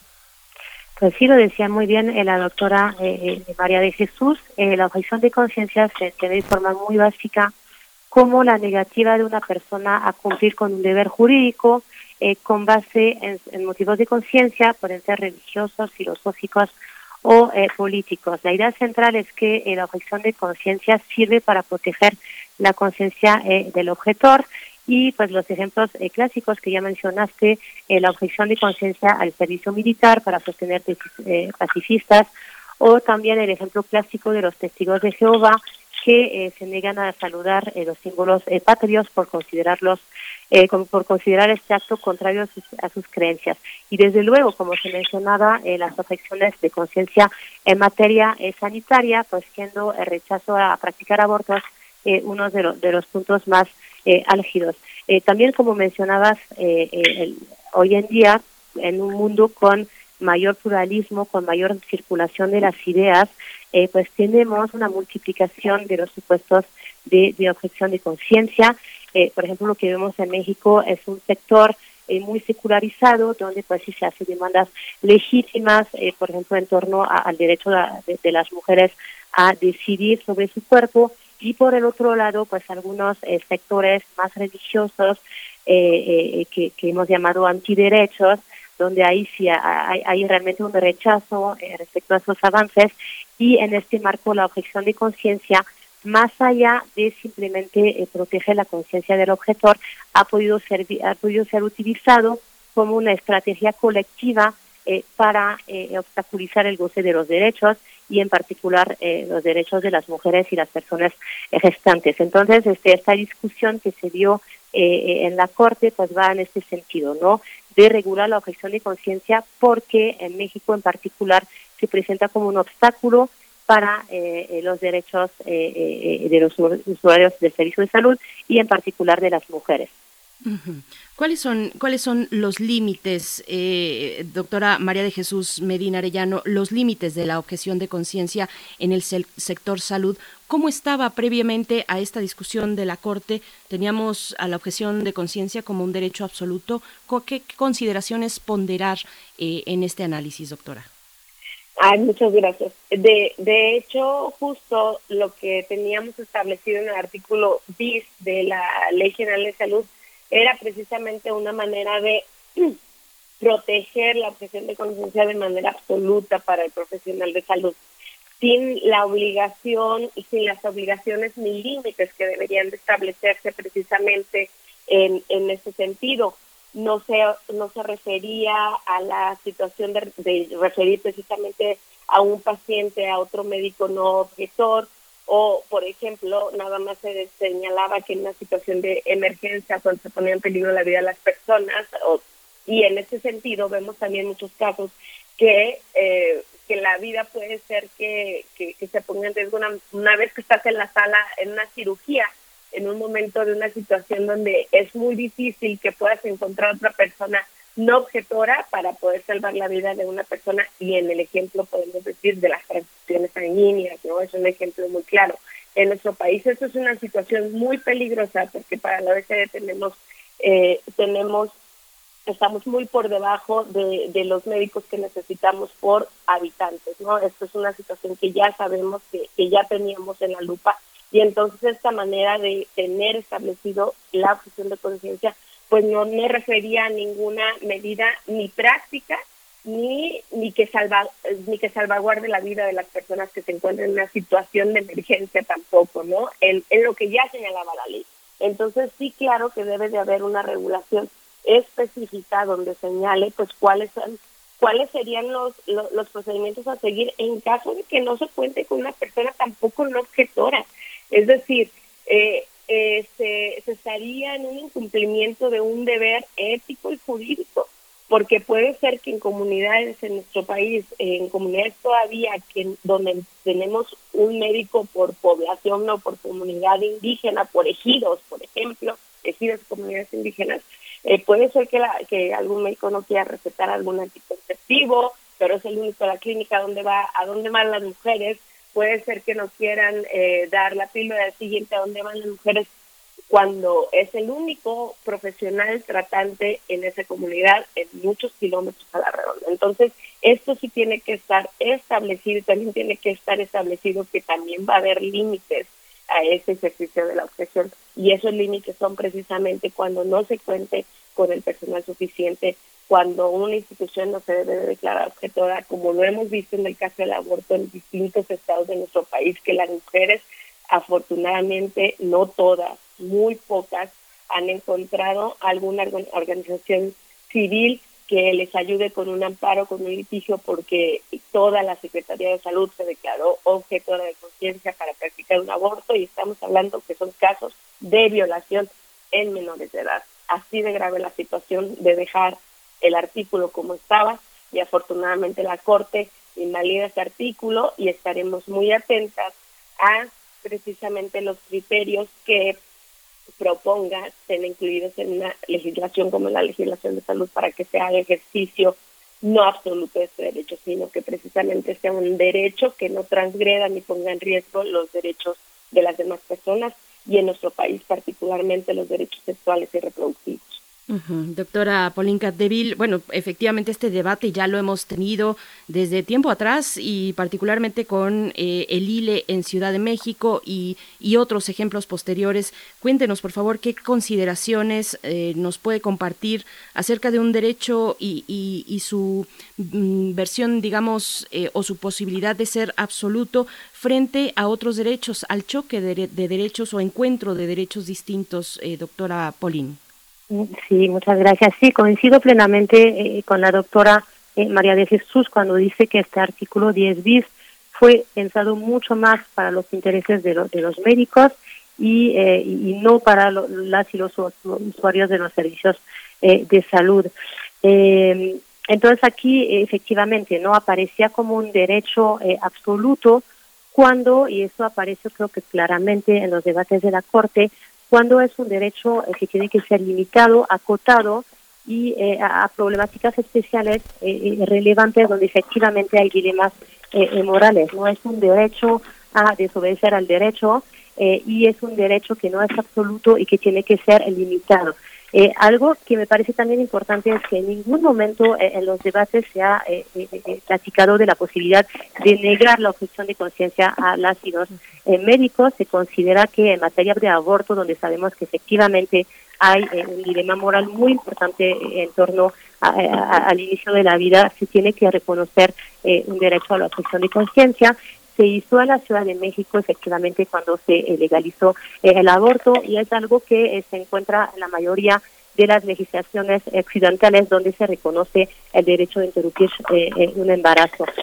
lo que sí efectivamente es que tenemos que regular contener la objeción de conciencia, porque en México tenemos tasas altísimas. Eh, se habla de entre 80 y 90% de, de, de médicos objetores eh, en todo el país y como bien decía eh, la doctora María de Jesús, en un país donde además contamos, donde no hay suficientes médicos.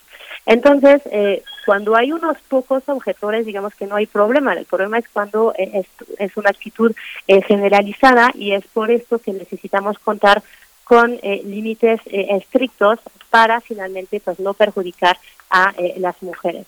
Entonces, pues, se ha hablado de, estos diferentes eh, criterios. Desde luego, no se puede invocar eh, la objeción de conciencia cuando la vida o la salud de las mujeres eh, esté en peligro.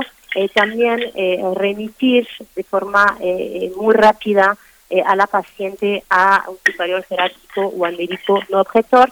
Y hay algo en los debates que me pareció muy interesante, cuando pues las y los jueces han dicho que estos médicos tienen que abstenerse de hacer eh, juicios valorativos eh, negativos y de tratar de convencer a la mujer de cambiar de opinión, porque aquí no podemos eh, olvidar que una mujer que llega con un médico se encuentra en una situación de gran vulnerabilidad, hay una simetría tremenda de poder entre la mujer y el médico, y pues la verdad no queremos ser aleccionados por un médico con base a sus creencias particulares. Entonces, las mujeres y las personas gestantes merecemos un trato digno eh, eh, y, no ser eh, juzgados. más allá de eso, otro, otro criterio que me parece bien importante es responsabilizar a las autoridades sanitarias de siempre contar con un personal no objetor y de no ser el caso, pues estas autoridades tienen que tener la responsabilidad de trasladar a la paciente a una unidad donde se pueda hacer el procedimiento. Eh, se ha hablado, por ejemplo, de establecer eh, registros de objetores o incluso de no objetores para pues, estar capaces de saber exactamente eh, quién puede realizar este, este procedimiento. Y eso, de nuevo, creo que es muy importante porque es como un enfoque sistemático, estructural del Estado que siempre tiene que contar con una persona que pueda realizar este procedimiento. Eh, algo así parecido eh, eh, pasó en Aguascalientes hace unos años, una menor de edad que había sido violada y cuando se presentó al hospital, pues le dijeron que en Aguascalientes no había ni un médico no objetor, hizo un amparo y el juez pues dijo a, la autoridad sanitaria que tenía que trasladar a esta menor de edad para que se realizara el procedimiento en la Ciudad de México y a raíz de eso se contrató a dos médicos no objetores en Aguascalientes para que pudieran intervenir en este tipo de situaciones. Es que justamente ambas, eh, eh, ustedes dos doctoras se han formado, han, tenido parte de su formación. La doctora María de Jesús en la Universidad de Manchester, en Reino Unido, donde la medicina pública está conformada por personas de muchísimas nacionalidades. Lo mismo pasa en Marseille, en, en Aix-Marseille, que también el sur de Francia ha sido el lugar el lugar de este de la convergencia, de la inclusión, de la variedad, de la diversidad. ¿Cómo entender nuestra medicina nacional en, en, conjunto con la medicina internacional, con esta capacidad de médicos, médicos sin fronteras que vienen de todas partes, que tienen múltiples creencias, desde el Islam hasta el budismo, hasta el catolicismo, el protestantismo, en fin, una serie de creencias que tienen prohibiciones. ¿Cómo entender esos modelos? Frente a formas de objeción de conciencia que tenemos entre nuestros legisladores, medios de comunicación que son en sí mismos objetores de conciencia y que, y que también este, participan en este debate junto con algunos jueces en nuestro pasado jurídico. ¿Cómo, cómo entender esto, Pauline Capdeville? Bueno, creo que aquí uno, un concepto clave es el de, de la equidad, ¿no? Es decir, pues todas, todos eh, tenemos derecho a nuestra libertad de conciencia, a nuestra libertad de religión. Pero eh, lo que no tenemos derecho a hacer es imponer nuestras eh, convicciones, nuestras creencias particulares a eh, todos los demás. Y eso es, como mencionas, no especialmente importante tratando de, de, de sociedades plurales donde convive efectivamente pues muchas eh, convicciones religiosas, filosóficas, etcétera, ¿no? Entonces, eh, en México, pues todavía vemos el peso eh, de la religión y desde luego, ¿no? Repito, los médicos, las médicas, las y los legisladores tienen derecho a sostener sus propias creencias religiosas, pero no los pueden imponer eh, a toda la ciudadanía y es por eso también que existe el Estado eh, laico eh, en México, que es un principio fundamental del orden constitucional y que pues nos dice que la legislación que se tiene que hacer incluso en temas tan sensibles como el aborto es una legislación que tiene que ser incluyente donde pues todas las personas puedan vivir de conformidad con sus propias convicciones fundamentales, donde pueda eh, desarrollar libremente eh, su personalidad sin, eh, pues, sin dogmas, sin enfoques cerrados dogmáticos y excluyentes. Entonces, de nuevo, parece que aquí el Estado laico es clave y no hay que olvidar que también las y los médicos pues son servidores públicos y pues de nuevo no tienen que cumplir la ley y no impedir a, a, los demás el goce de sus derechos con base en sus creencias propias. María de Jesús eh, Medina, ¿cuál es en este en este, en este contexto eh, eh, es hay una transversalidad en esta manera de entender no solo desde la medicina, sino desde algunas otras otros territorios que tienen que ver con la conciencia personal, este este este alcance que ahora se discute a nivel del país, a nivel nacional, es hay otros territorios que estén atravesados por esta misma discusión que no son tan visibles, pero que sí son visibles para especialistas como ustedes. Sí, claro, claro que sí hay varios territorios, ya lo, ya lo decía la doctora Cardediel al inicio, ¿no? Tenemos eh, la clásica obsesión eh, que, que, que, hemos visto en muchos países, por ejemplo, en, en, en cuanto a la guerra, por ejemplo, en cuanto al servicio militar, en cuanto a las personas a, a ir o no a la guerra, ¿no? Hay muchísimos temas eh, que atraviesan todas las profesiones, incluso ese, hay textos, hay literatura también para las propias juzgadoras, ¿no? Pues es todas las profesiones y justo una de las uno de los temas que, que, que, aplaudo también o una de las situaciones que se despierta en esta discusión que, que nos pone eh, gracias a la acción de inconstitucionalidad presentada por la Comisión Nacional de Derechos Humanos en nuestro país ante la Corte es esta discusión de que la objeción de conciencia pues es, eh, va en línea transversal porque es, es precisamente lo que nos, nos marca la Constitución en cuanto a laicidad, en cuanto a respetar la pluralidad de conciencias, en cuanto a que tenemos una sociedad más secular, más diversa, el respeto a las diversidades es muy importante y aquí eh, estamos ganando porque estamos abriendo una discusión pública de precisamente hasta dónde llega el límite de nuestras creencias en cuanto a en cuanto al respeto de los derechos o en cuanto a no poner en peligro por nuestras creencias el derecho de todas las personas, de la diversidad de personas que estamos en una sociedad democrática. Y, y eso, pues hay algo, hay algo muy bueno que aplaudir más allá de la objeción de conciencia en la medicina.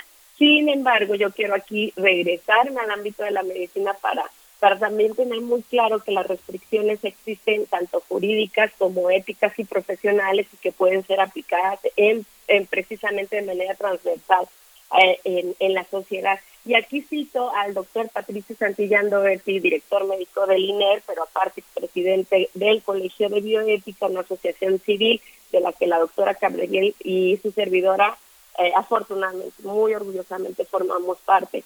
Hay restricciones éticas a la objeción de conciencia y precisamente debe estar restringida por la obligación que tenga cualquier profesional en el cumplimiento de su deber, ¿no? si es si hay una creencia, si hay una perspectiva ética interna que no nos lleve a cumplir el deber de la profesión a la que nos hemos comprometido, pues debemos establecerlo, ¿no? Y debemos de estar conscientes que en un momento dado no, no vamos a poder llevar una práctica y entonces debemos de tener claridad y expresarlo, ¿no? Inclusive para quienes somos abogadas a una defensa de algo que con lo que no coincidimos, vaya, ¿no? Y entonces esto también se ha discutido mucho en el ámbito en el ámbito jurídico, pero en el ámbito médico, todas las funciones médicas reconocen el respeto a la autonomía y la dignidad de los pacientes. Todos los médicos médicas han jurado esto y está reconocido por las asociaciones médicas. Y esto lo tenemos culminado a través del consentimiento informado. No tenemos una teoría del consentimiento informado y práctica que nos lleva a respetar la autonomía y dignidad de las personas a las que debemos el deber el deber médico, ¿no? El deber de atención a la salud óptima. Y también abstenerse a cualquier forma de discriminación y promover precisamente el mayor bienestar de los pacientes, es decir, el principio de beneficencia y el principio el primer principio de no dañar, no hacer daño. Y el no hacer daño es el respeto a la autonomía, la dignidad de los pacientes, la, la provisión de la mejor atención médica posible, siempre basada en la mejor evidencia disponible. Habrá ocasiones sí en que se deba restringir la objeción de conciencia de ese personal porque sea discriminatoria frente a determinadas personas. Es el caso de precisamente no solamente mujeres, sino personas trans, personas de la comunidad LGTBIQ. Y entonces, en este sentido, también tenemos que ver otros derechos que están interdependientemente e indivisiblemente relacionados, como es el de la igualdad y no discriminación, reconocidos en nuestra Constitución.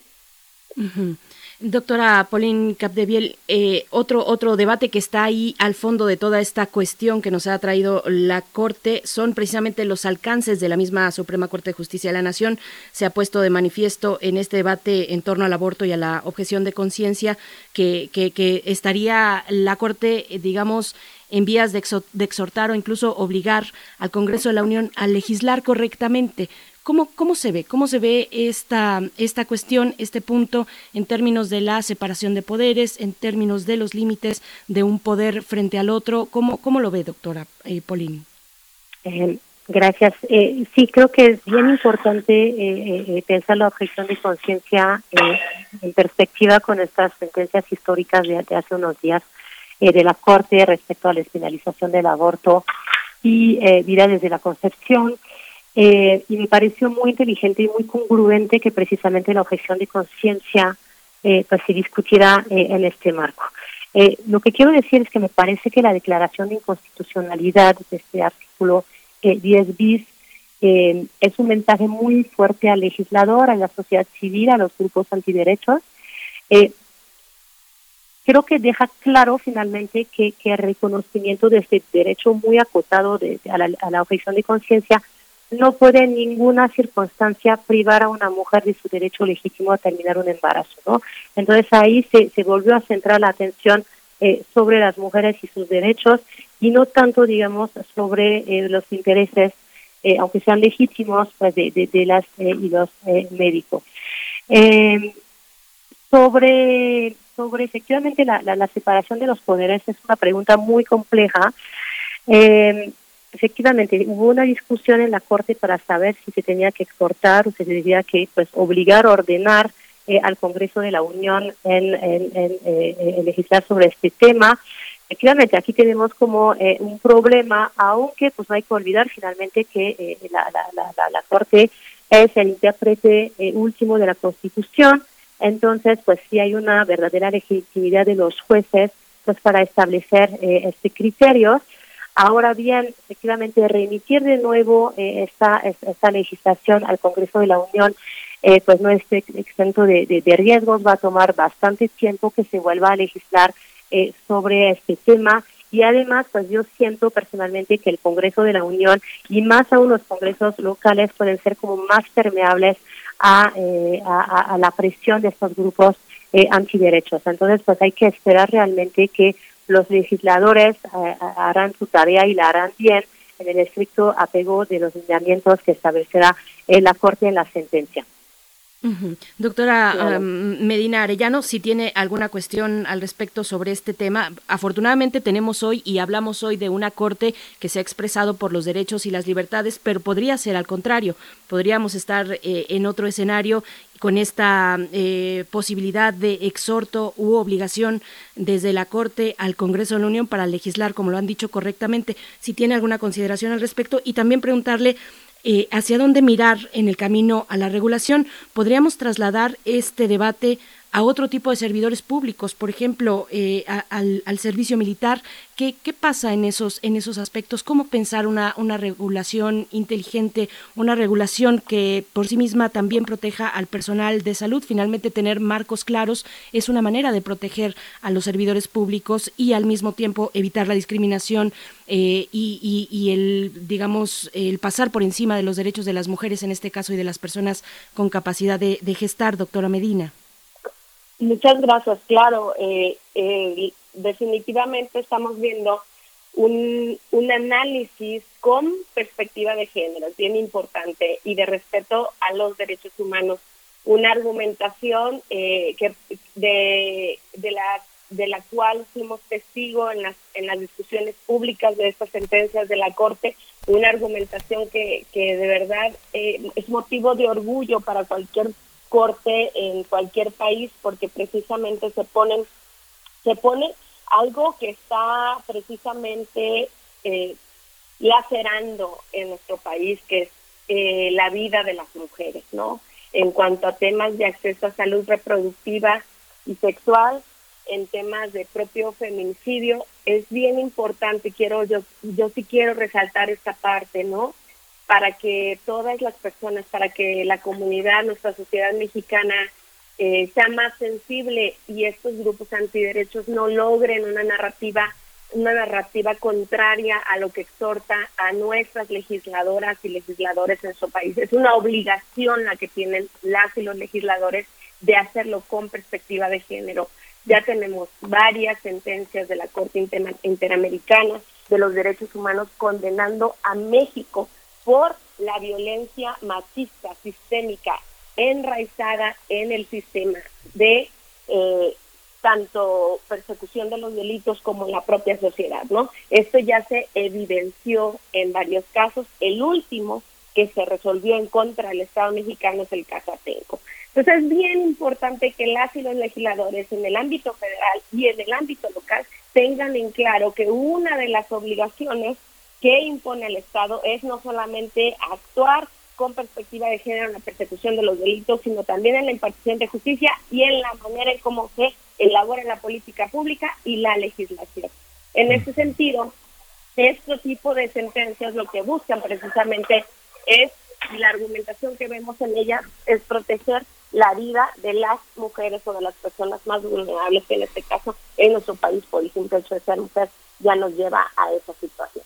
Entonces, esto es algo muy importante y es un condicionamiento en un Estado como el nuestro, un Estado laico, que eh, precisamente se legisle para proteger la vida de las personas que en algún momento están en situación de, de vulnerabilidad, como puede ser el de las mujeres. Es bien importante que entiendan este mensaje las y los legisladores, que no es un mensaje desde la academia, que no es un mensaje desde quienes conformamos organizaciones de la sociedad civil, que no es una obligación que tengan que seguir lo de la Suprema Corte, es una obligación que impone precisamente las, eh, la, la, situación de violencia que vivimos las mujeres en nuestro país y las personas que se encuentran en situación de vulnerabilidad, como son las personas que pertenecen precisamente al colectivo LGTBIQ, y que forman parte también de otros sectores como pueden ser la milicia, ¿no? Y también se están revisando, se están discutiendo casos que, y las leyes que forman parte de ese sector. Entonces creo que que, que se que continuamos en esta argumentación y continuamos por eh, la lucha desde desde todos los sectores en que, en que nos encontramos por la igualdad y no discriminación y en este momento en la atención de los servicios de salud. Sí, y justo como lo señalan en este sentido, hay una parte en la que nosotros hace unos días señalábamos las decisiones de la Suprema Corte en relación a la, al castigo, al, Código Penal en Coahuila, que se, se, despenalizó la persecución de, mujeres que habían eh, decidido interrumpir su embarazo, de personas gestantes que lo habían decidido, a los médicos eh, también culpabilizados, y todo esto que implicaba también revisar las condenas y los estados en privación de la libertad de mujeres que habían ejercido su derecho humano a, decidir. Esta esta parte de los códigos penales y los y el interior del país los eh, legisladores los grupos sociales que se oponen tienen una, un pretexto eh, muy, muy pertinente al decir que la persona que lo quiere hacer es culpable, está culpabilizada por los propios códigos penales. ¿Cómo empezar esta discusión, eh, Pauline Capdeville? Eh, ¿Cómo entender esta parte en los códigos eh, penales de los estados y la labor de los legisladores, de las fiscalías y de los propios ejecutivos que tienen que empujar estas medidas? ¿Cómo, cómo lo observan desde el mirador que tú tienes? Bueno, pues definitivamente fueron dos fallos eh, fundamentales históricos, eh, la despenalización del aborto en Coahuila y también en Sinaloa, pues la declaración y constitucionalidad de estas constituciones locales que eh, pues protegen la vida desde el momento de la concepción y hasta la, hasta la muerte natural, que pues fue una reacción clara a la despenalización del aborto en la Ciudad de México en 2007. Entonces creo que estas dos sentencias tienen que ir de la mano. La de Coahuila, de Coahuila nos dice claramente que las mujeres no pueden ser criminalizadas por abortar, que es un paso fundamental, muy importante, pero falta mucho que hacer también porque pues no basta eh, despenalizar el aborto, sino que tiene que haber eh, pues todas las condiciones eh, para que las mujeres puedan realmente como gozar de eh, un derecho a interrumpir un embarazo. Y de hecho eso también apareció en la sentencia, este, esta idea de derecho de, de, las mujeres a poder terminar con un embarazo, pero necesitamos tener como las condiciones concretas eh, eh, de, disponibilidad del servicio, de, gratuidad, en fin, para que se haga realmente eh, realidad. Y además, para que eso pueda llevarse a cabo, pues se necesita que efectivamente los legisladores locales pues hagan esta tarea de modificar pues todas las disposiciones punitivas del derecho penal, entonces modificar esta legislación penal y además pues en sus leyes eh, de salud ya establecen los lineamientos para que eh, las mujeres puedan eh, y las personas gestantes pues puedan llegar y, realmente tener acceso a este derecho. Entonces falta muchísimo todavía. Lo hemos visto, por ejemplo, cuando se declaró inconstitucional el matrimonio cerrado exclusivamente a las parejas heterosexuales poco a poco ya eh, los códigos locales están cambiando eh, su legislación al respecto, pero es algo eh, que toma mucho tiempo, pero definitivamente vamos en un buen camino, me parece. Aunque desde luego este, habrá obstáculos y los grupos antiderechos pues seguramente también se movilizarán para tratar de obstaculizar pues, los efectos prácticos de esta decisión, pero creo que sí vamos en el buen camino definitivamente. Hay una parte, María de Jesús Medina Arellano, que eh, quienes ejercemos el periodismo de hace muchos años y que somos empáticos a esta situación, vimos a muchas mujeres, por ejemplo, de Gire, por ejemplo, abogadas, abogadas feministas, acompañar a mujeres que habían sido violadas, abusadas. Este, había una organización muy potente en los, en los, en los años 80 destinada a ese apoyo a objetar cómo eh, los, los, manuales de procedimientos forenses eh, revictimizaban a las, a las, a las víctimas ya de abusos, a las, a las personas golpeadas, lastimadas de ambos sexos, tanto mujeres como, como, como hombres, y el llamado de muchas feministas, de muchas eh, abogadas, a que los propios médicos forenses, los propios encargados del sistema de salud, objetaran la manera en la que eran interrogadas las mujeres, eran examinadas y sometidas a un examen forense cuando este, eso las humillaba y las colocaba también como culpables. ¿Cómo entender también esta parte? La, la institución también necesita una objeción autocrítica en el sentido en el que Muchos de los procedimientos, como ya lo señalaste, María de Jesús, son totalmente opuestos a una, a una cuestión de derechos humanos de las mujeres. ¿Esos procedimientos están documentados? ¿Tenemos mucha tarea que hacer en ese sentido? Sí, sí, gracias Miguel Ángel. Es un, es un punto muy importante. GIRE sigue siendo una organización de la sociedad civil muy importante en nuestro país para precisamente documentar, evidenciar y acompañar este caso eh, que, son verdaderas atrocidades, ¿no? Eh, vaya, el ejercicio de nuestros derechos a las mujeres nos cuesta la vida en este país, es el costo y es el costo en cifras, ¿no? Durante esta pandemia se, agudizaron distintas violencias hacia las mujeres, también está documentado por el Observatorio de Género que también creó GIRE y varias organizaciones de la sociedad civil feministas y, y artículos también derivados de de la, del Centro de Investigación de Género de la Universidad Nacional Autónoma de México. Entonces es bien importante echar un ojo a las estadísticas de lo que cuesta nuestro país para las mujeres el ejercicio de nuestros derechos. Y el costo más elevado es la pérdida de nuestras vidas. Y la revictimización que hacen, la criminalización que hacen, no las autoridades, sino la propia sociedad, es motivo para reflexión.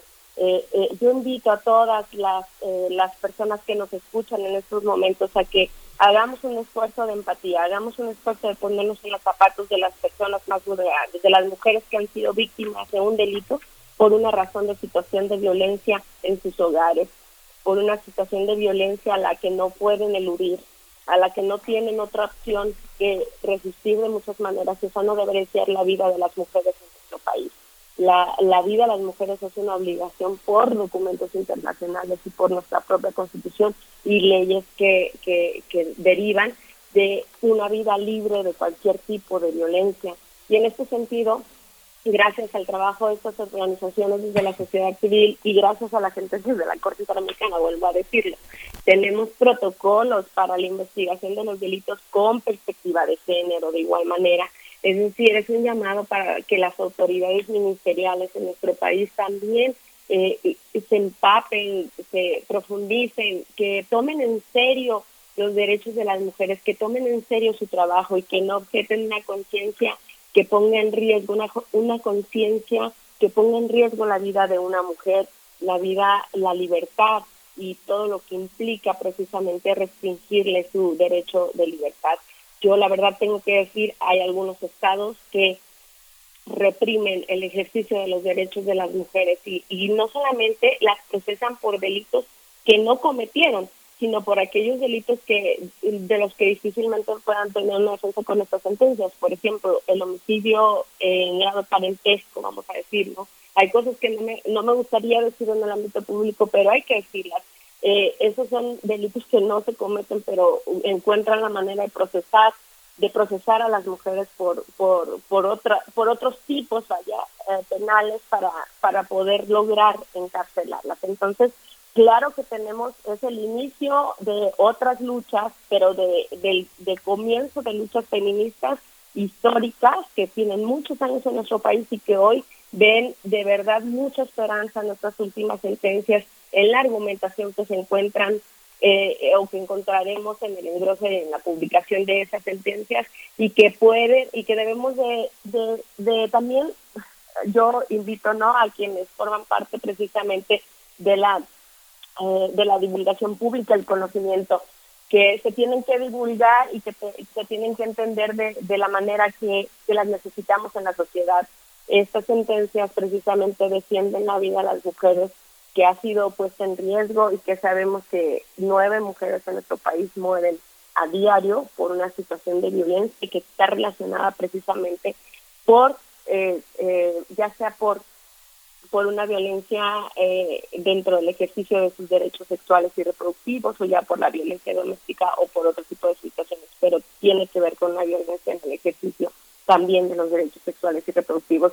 Entonces, claro, es muy importante no no en, en ningún proceso penal revictimizar ya a la mujer que ha sido víctima de un delito o víctima precisamente de la violencia que se vive en el seno doméstico, ¿no? Eh, lo que dices Miguel Ángel es muy importante y hay que hacer conciencia de lo que sucede en cuanto a violencia sistémica machista, no solamente por parte de la sociedad, sino de las autoridades incluso que están a cargo de perseguir los delitos. Esto claro que debe de ser eliminado y claro que se ha trabajado muchísimo para eliminarlo, muchísima capacitación a los a las y los ministerios públicos, a las autoridades eh, auxiliares de la de precisamente de las oficinas ministeriales y las, las policías ministeriales entonces pero vemos también todavía cómo se cometen algunos atropellos. Entonces tenemos claro todavía un camino a recorrer pero estar ahorita con ustedes hablando de estos temas y seguir hablando de estos temas es un paso también para poder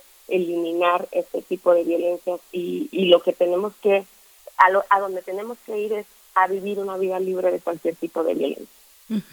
Ya, ya nos vamos acercando al cierre y les pediría pues un comentario finalmente eh, de toda esta discusión, doctora Pauline Capdeville, eh, dónde, poner la atención ahora en este proceso en el que pues la Corte ha abierto este camino, empezando por la despenalización, pero, pero el objetivo finalmente es la legalización, el acceso pleno a los derechos de las mujeres a decidir sobre su cuerpo, a una salud pública que no vulnere precisamente a los grupos vulnerables, en este caso mujeres y personas con capacidad de gestar.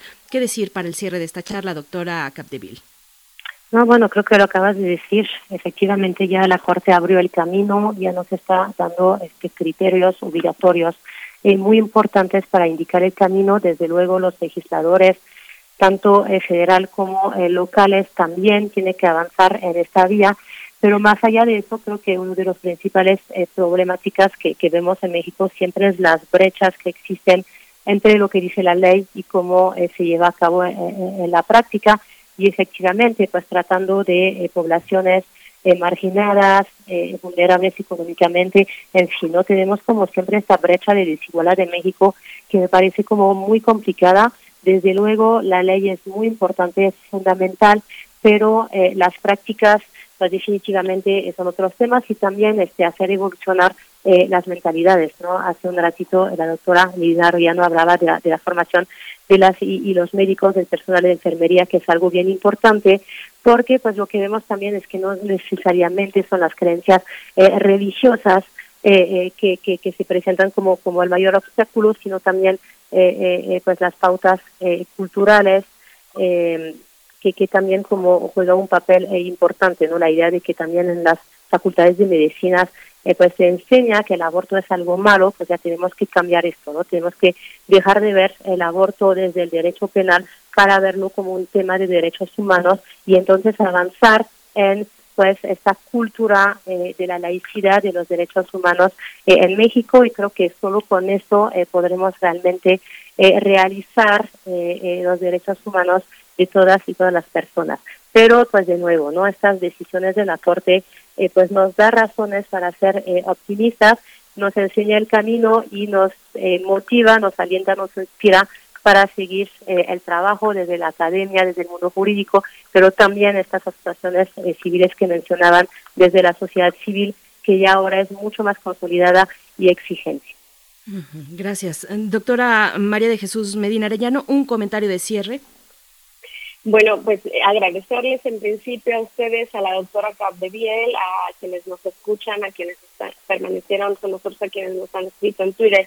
Y, y sobre todo, pues que, que, que vamos a ver cómo, cómo se da esta legislación, que hay que estar bien pendientes y que ojalá en la Secretaría de Salud se comience también con una política pública en donde haya un registro, puede ser que no sea público, puede ser que sea privado para, para precisamente proteger los datos y proteger las creencias de las personas, pero sobre todo un registro que en donde se en donde se tenga muy claro la conciencia genuina de quienes forman parte de los servicios de salud para que se les pueda respetar, ¿no? Una conciencia con anticipación incluso eh, para que no se, no se convierta en un simple formato ni tampoco se convierta en una carta blanca, en un cheque en blanco, para que de manera verbal se firme cuando se quiera o no hacer un procedimiento y en otro sentido en el ámbito privado se lleve a cabo.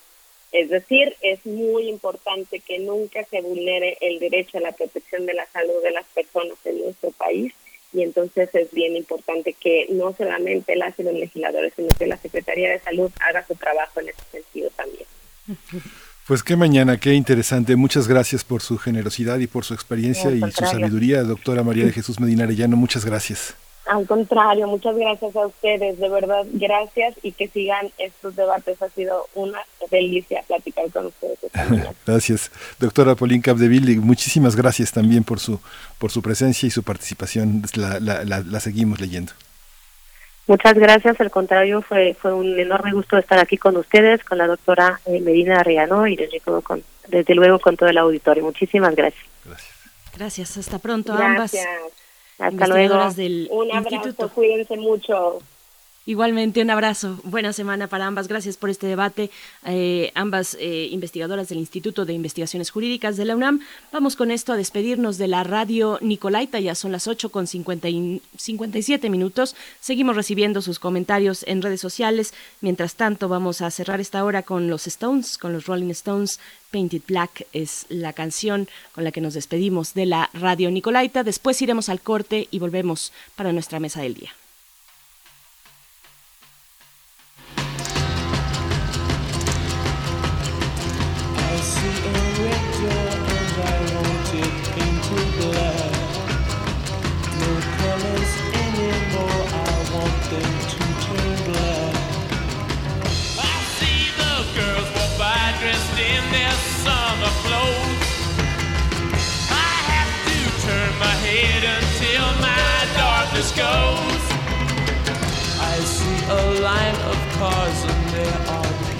Black.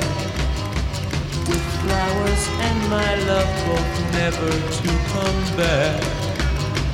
I see people turn their heads and quickly look away. Like a newborn baby, it just happens every day. I look inside myself and see my heart is black. I see my red door, I must have it painted black. Maybe then I'll fade away and not have to face the facts. It's not easy facing up when your whole world is black. No more will my green seagull turn a deeper blue. I could not foresee this thing happening to you. Hard enough into the setting sun, my love will laugh with me before the morning comes. I see a red door and I want it painted black. No colors anymore,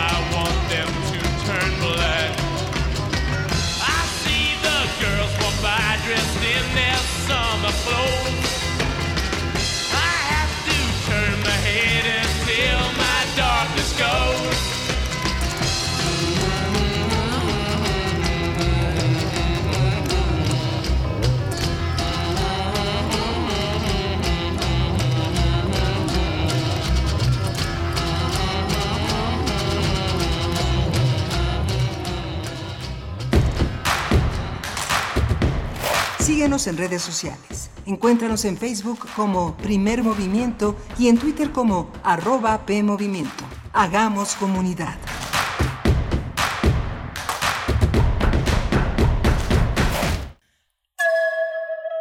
En esta época tan difícil que estamos viviendo, la música es un bálsamo para el espíritu.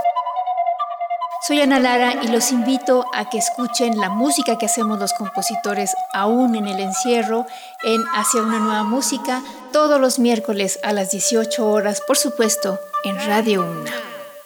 Experiencia sonora.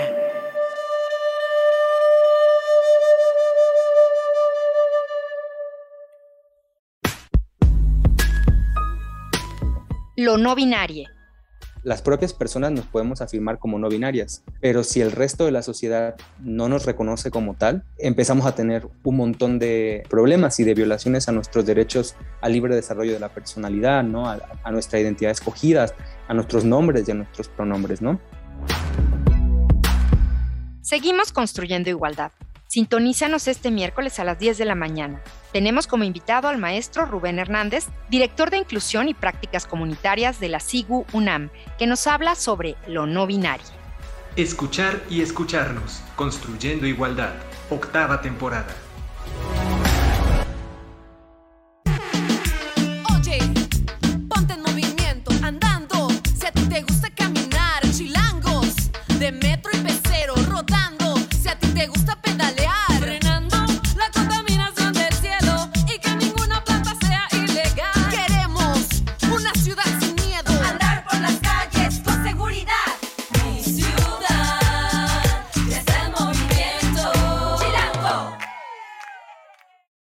Movimiento Ciudadano.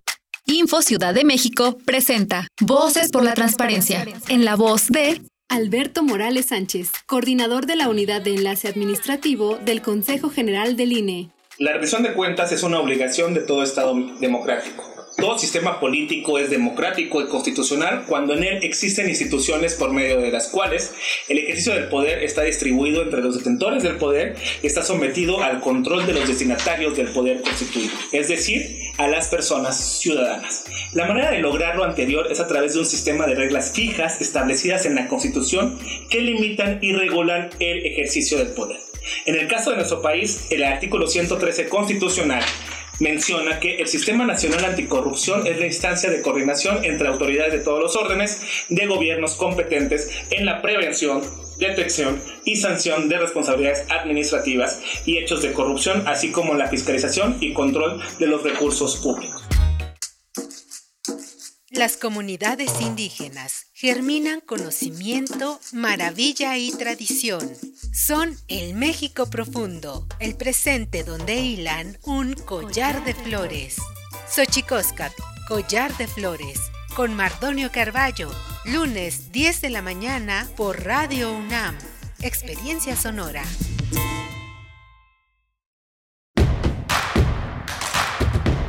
Encuentra la música de primer movimiento día a día en el Spotify de Radio UNAM y agréganos a tus favoritos.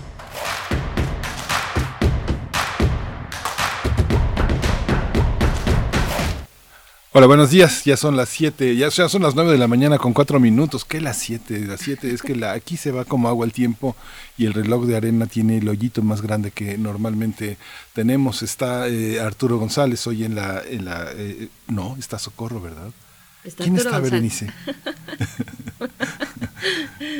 Está Arturo González por allá. Está Arturo. González, está Violeta Berber en la, en, la, en la cabina, en la asistencia de producción, y como todos los días también eh, eh, eh, Frida Saldívar en la producción ejecutiva. Tuvimos una mañana muy interesante de la que da cuenta mi compañera al micrófono, Berenice Camacho. Berenice, buenos días. Buenos días, querido Miguel Ángel Quemain. Sí, a veces se nos enredan. Bueno, es muy fácil enredarse cuando está uno aquí eh, al pulso del tiempo, frente al micrófono en vivo, como lo hacemos cada mañana. Eh, eh, a través de nuestras frecuencias, el 96.1 de la FM en el 860 de AM. Pues bueno, como siempre es un placer estar aquí con ustedes. Gracias por su, por su permanencia eh, aquí en este espacio. Acabamos de tener una conversación muy interesante acerca de la objeción de conciencia, sus límites, sus alcances frente a los derechos distintos, a los derechos, al, digamos, la garantía de los derechos que tenemos en este país, en el caso de las mujeres y personas con capacidad de gestar, como lo ha puesto ya la Suprema Corte de Justicia de la Nación, y varios, varios comentarios en redes sociales. Voy a dar lectura a algunos de ellos. Nos dice Débora en Twitter, las mujeres sea como sea, se practican abortos. Muchas pierden la vida y muchas han sido encarceladas. Es su derecho poder terminar con un embarazo y con la protección de buenos médicos y buenas instituciones de salud. Ninguna mujer debe sufrir violencia gracias a las doctoras porque estuvimos precisamente con la doctora María de Jesús Medina Arellano y con la doctora Pauline Capdeville, eh, ambas del Instituto de Investigaciones Jurídicas de la UNAM, con perfiles muy interesantes, desde la bioética y la jurisprudencia médica hasta el Estado laico, la libertad de conciencia, los derechos fundamentales, los derechos sexuales y reproductivos. Fue una mesa muy interesante. Si no tuvieron oportunidad de escucharla, pues vayan, vayan eh, hacia esta tarde, a partir de esta tarde, al podcast de Radio UNAM, radiopodcast.unam.mx. Y, de verdad que, que, también agradecemos sus comentarios. Nos dice eh, por acá Rosario Durán Martínez. Me parece que, además este comentario es muy bueno para eh, sensibilizarnos en los en la vida eh, cotidiana, en la vida eh, común y corriente y de, y, de, casos específicos. Dice Rosario Durán, en el Estado de México no es legal el, el, aborto. Hace como dos años, cuando mi comadre quiso hacerse uno, el médico tratante la quiso convencer de que no lo hiciera, aunque su vida corría peligro. Su papá la iba a llevar a Ciudad de México para para el tiempo ya era demasiado tarde, eh, para ella fue de alto riesgo. Rosario Durán, gracias por compartir estas experiencias eh, con, con, la audiencia, con todos nosotros, con esta comunidad universitaria y seguimos, seguimos atendiendo sus comentarios en redes sociales. Vamos a tener una mesa interesante, querido Miguel Ángel. Sí, muy interesante. Bueno, un poco abundando sobre el comentario, sobre el comentario anterior, sí es muy importante que todos, todos colaboremos y que las objeciones sean también de los propios administrativos, administradores de la justicia, de las, de las, de las capacidades para poder atender a las personas, que no se criminalicen, que se reciban.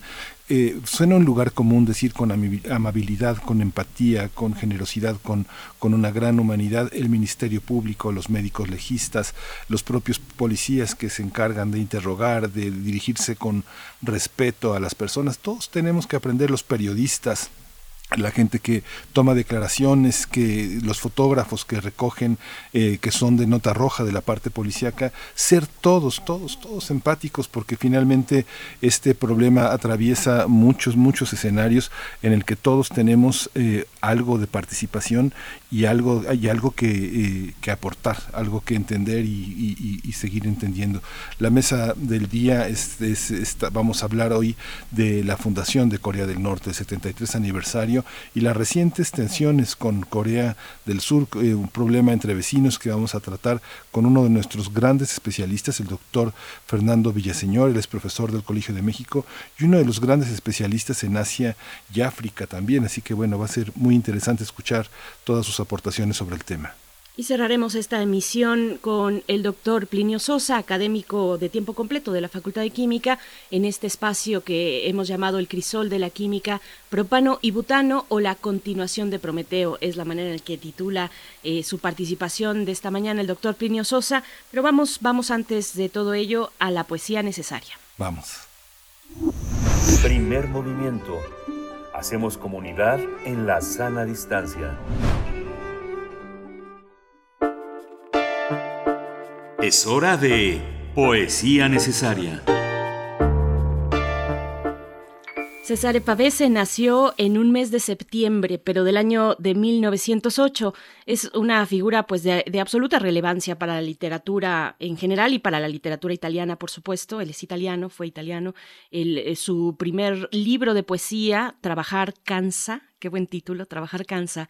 Es uno de los poemarios pues más analizados, más leídos, según comenta Guillermo eh, Fernández en la introducción del material de lectura que la UNAM le dedicó a este gran escritor italiano. Y bueno, el poema a continuación se titula Sueño de Cesare Pavese. En la música, una versión de la Vía Ross de eh, pues en la gran gran voz eh, característica de Iggy Pop. Así es que vamos con Sueño. Sueño. Aún ríe tu cuerpo a la aguda caricia de la mano o el aire y a veces reencuentra en el aire otros cuerpos. Muchos de ellos regresan en un temblor de la sangre, de una nada. También el cuerpo que se tendió a tu lado en esa nada te busca. Era un juego ligero pensar que algún día la caricia del aire podría renacer imprevisto recuerdo en la nada, tu cuerpo se habría despertado una mañana amoroso de su tibieza, de su misma tibieza, bajo el alba desierta. Un agudo recuerdo te habría recorrido y una aguda sonrisa. ¿No vuelve aquel alba? En el aire se hubiera ceñido tu cuerpo, a tu cuerpo esa fresca caricia en la íntima sangre, y se hubiera sabido que el tibio momento respondía en el alba a un temblor diferente, a un temblor de la nada, lo hubiera sabido como un día lejano supiste que un cuerpo se tendió a tu lado. Dormías liviana, bajo un aire risueño de frágiles cuerpos, de una amorosa nada, y la aguda sonrisa te recorrió, abriéndote los ojos azorados. ¿No ha vuelto más de la nada aquel alba?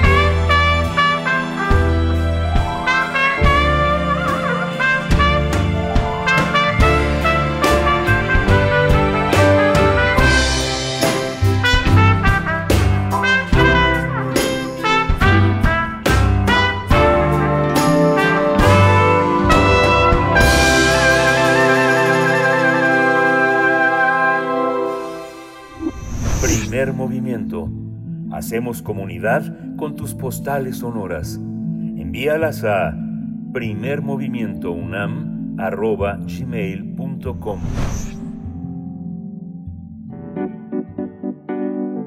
La mesa del día. Corea del Norte celebró el 73 aniversario de su fundación con un desfile militar nocturno en la capital el pasado 9 de septiembre. Medios locales publicaron una serie de fotografías de cientos de personas que marcharon en fila.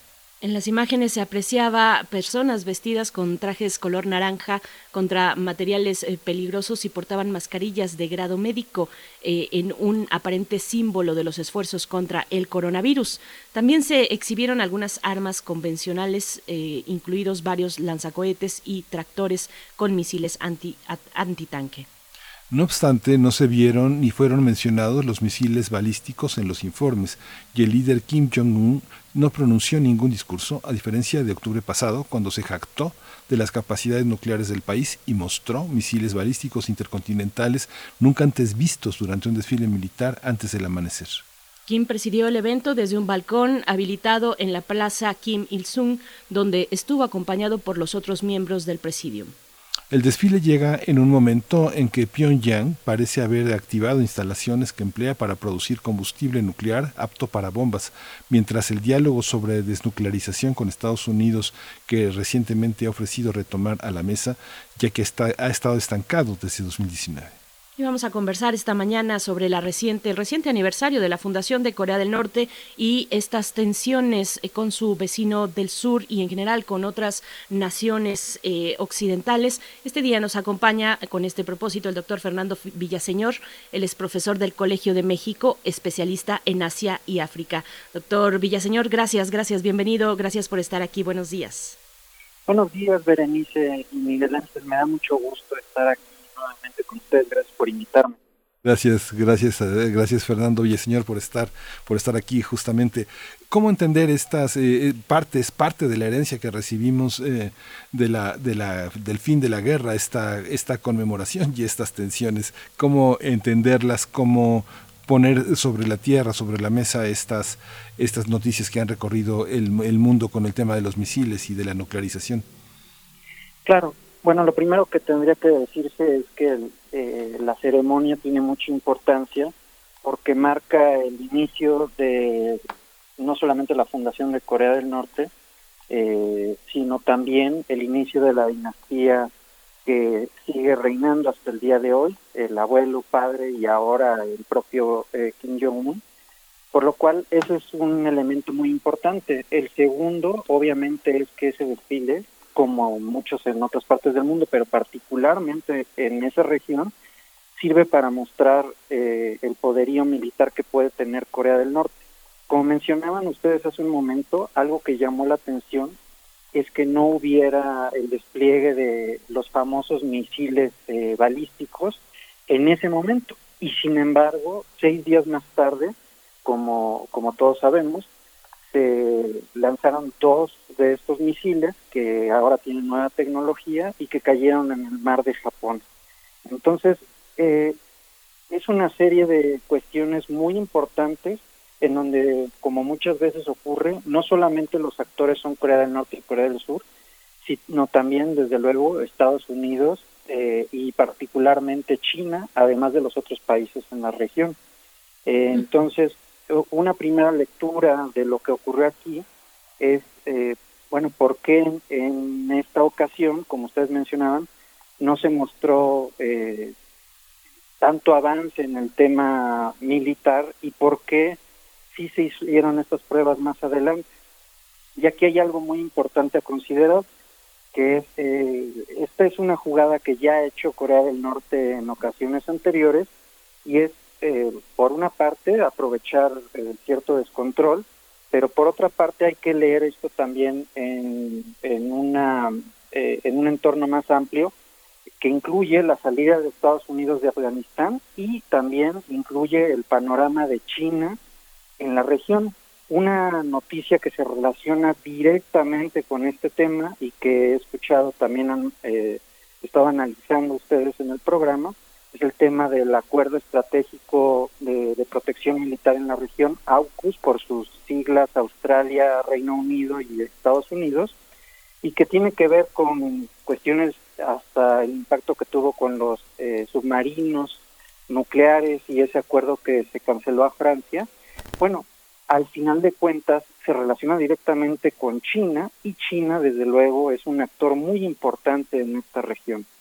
Entonces, este nuevo, esta nueva celebración nos habla de un eh, reacomodo de, fuerzas y sobre todo de alianzas que se están haciendo en la región, donde quizás este año, eh, más que los anteriores, se están marcando eh, muy claramente eh, los grupos que se pudieran aliar con Estados Unidos y con China.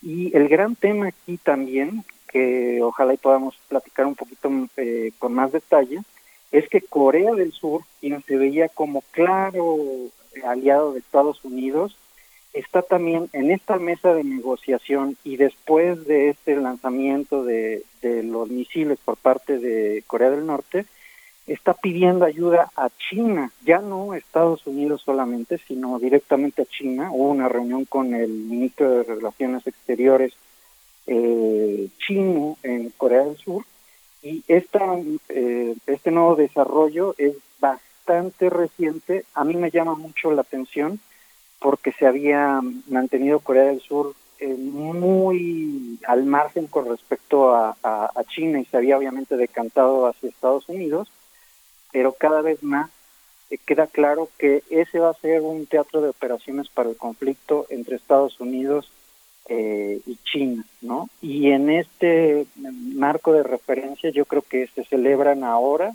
este aniversario de la fundación de la República de Corea del Norte.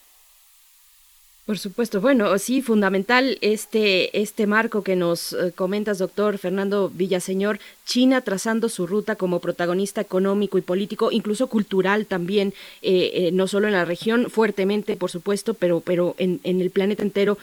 ¿cómo, ¿Cómo se ve esa relación con China? de China, yo pondría ahí también probablemente a Rusia una relación conveniente eh, con sus distancias, pero conveniente, tal vez, no sé cómo, cómo lo ves, eh, ahí esa postura de China frente al talibán y en ese contexto Corea del Norte. ¿Cómo, cómo se ve esta cuestión? Pues eh, Corea del Norte es el, lo platicábamos hace más o menos un mes, Corea del Norte depende prácticamente por completo de las eh, exportaciones que hace hacia China China financia la mayor parte de su economía y también no es secreto, o al menos no es gran secreto, que en Corea del Norte también hay producción de armamento e incluso algunas operaciones este, de ciberinteligencia y, y, ciberataques que para que no se ensucien las manos China eh, se producen directamente de Corea del Norte. Entonces la relación es tanto económica como militarmente muy estrecha con eh, Corea del Norte. Quizás lo interesante aquí y que está cambiando es que Corea del Sur ya también reconoce esa relación. En el caso de Rusia, me parece que al menos en este punto se ha mantenido un poquito más al margen, porque, eh, de nuevo, es muy importante destacar lo que pasó esta semana con este acuerdo de AUKUS, eh, porque realmente cambia el balance que existía, incluyendo Australia, por ejemplo, que también se ha mantenido un poco en, en, la, en, el, en el margen de estas cuestiones y que ahora eh, definitivamente pone eh, la relación de China y Corea del Norte como un riesgo mayor. En el tema de, de Rusia también está el, aspecto de los talibanes y todo, pero me parece, de nuevo, eh, obviamente tengo un sesgo porque ese es el área que yo conozco y la que más me interesa, pero que la próxima década eh, los conflictos más importantes, eh, eh, yo creo, van a ser justamente en esta región, en esta región del Indo-Pacífico y particularmente en el área que ocupa Corea del Norte y Corea del Sur va a ser muy, muy, muy importante. Esto que pasó con el acuerdo de Australia, Estados Unidos e Inglaterra, yo creo que es la, en la región debe de ser la noticia del año, así la veo yo. Y obviamente pues Corea del Norte y Corea del Sur quedan en medio de todo esto. Voltear los ojos a una, una región como esa, ¿qué, qué significa en, para el contexto para el contexto europeo y norteamericano. Parece que, parece que queda lejos, aunque ya nada queda lejos, ¿verdad, Fernando? Hay una, hay una parte en la que trasladar el conflicto a esa zona, ¿qué significa económicamente y políticamente para el mundo, para el mundo organizado en, función de la paz, de la lucha contra el armamentismo, de la defensa de los derechos humanos, la libertad de expresión, toda esa región que parece, parece que está, todos esos como proyecto, parece que está lejano también, ¿no? Sí, eh, los, lo es, eh, pareciera alejada, pero va a tener mucha importancia porque así como en la Guerra Fría se, disputaban las ideologías este, del capitalismo y el comunismo, hay frentes muy importantes que se están librando ahí, por ejemplo, el tema de los derechos humanos, lo que está pasando en Hong Kong, lo que sigue en Taiwán y desde luego lo que está pasando en Corea del Norte, son un ejemplo también de una visión eh, apoyada o ciertamente tolerada al menos por China y eh, supuestamente, no tanto con Trump, pero al menos así lo está indicando la administración de Biden, eh, que, que, está haciendo, eh, que está tratando de defender por, por, por Estados Unidos y, sus intereses ahí. Esa es, esa es una cuestión, ¿no? Una segunda tiene que ver con el tema, eh, desde luego, de los submarinos y los misiles nucleares.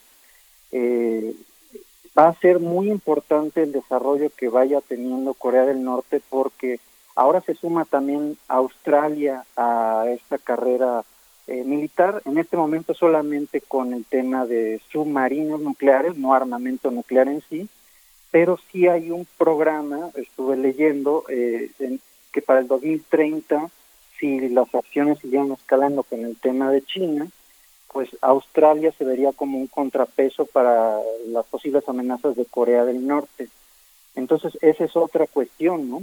Y una tercera va a ser el tema económico, porque eh, hasta el día de hoy no ha habido una mayor cooperación económica entre Corea del Norte y China, ha sido más bien una relación de dependencia pero hay un interés también por parte de China de desarrollar un modelo, digamos, alternativo eh, económico y obviamente China y algunos otros países que están en esa región van a ser muy importantes para ese modelo, en donde, por ejemplo, las elecciones, la libertad de expresión no sean tan importantes, pero sí el desarrollo de derechos este, económicos y sociales como una alternativa al modelo americano. Entonces, eh, resumiendo, Corea del Norte va a ser uno de los primeros ejemplos que eh, va a ser importante tomar en cuenta porque ya no va a ser, digamos, el, hombre loco de los cohetes, sino también un referente para los otros países en la región que puedan a lo mejor eh, originalmente estar aliados o al menos eh, alineados contra, eh, contra, contra China y ahora eh, pues pudiera cambiar esta situación. Entonces, definitivamente, aunque pareciera algo muy lejano, también nos afecta. En un siguiente aspecto, muy rápidamente, recordemos que también el mar eh, que comparten Corea y esta parte de China implica el movimiento de mercancías muy importante y por otro lado, obviamente, la posibilidad de tener control sobre el mismo, la limitación de productos eh, americanos o japoneses, por ejemplo, eh, que tendrían que buscar otras rutas para moverse. Entonces, digamos, Corea del Norte está en medio de todo esto, bueno, toda Corea está en medio de todo esto y, eh, las repercusiones no solamente van a ser en esa parte del mundo, sino yo creo que sí van a ser a nivel mundial y obviamente como en estas guerras proxy, lo que ocurra, pues va a ser muy relevante para los pasos que siga por un lado Estados Unidos y por otro China, aunque parezca que el, que el teatro de operaciones está del otro lado del mundo. Eh, bueno, me quedo pensando en las posibilidades, eh, doctor Fernando Villaseñor, de en las posibilidades futuras de una cierta apertura de Corea del Norte ante ese protagonismo eh, de, China, pareciera que algunos interlocutores pues están empezando a hacer, o aquellos que no, que no lo fueron en un pasado reciente, el talibán, por ejemplo, empieza a ser un interlocutor válido para eh, la comunidad o algunos países de la comunidad internacional. ¿Cómo se ve en, en ese paso el, el, futuro cercano de Corea del Norte, doctor? Sí, eh, desde luego estamos en el ámbito todavía de la especulación, pero a mí me ha llamado mucho la atención el nuevo protagonismo, es algo que platicábamos hace un, eh, un mes, me parece que, que estábamos en este espacio también, que ha tenido eh, la, eh, la, hermana de Kim Jong-un, digamos como una alternativa o no no entiendo, no alcanzo a entender todavía completamente la figura que está ocupando, pero sí una especie de eh, agregada diplomática o al menos de, de vocera del gobierno de Kim Jong-un.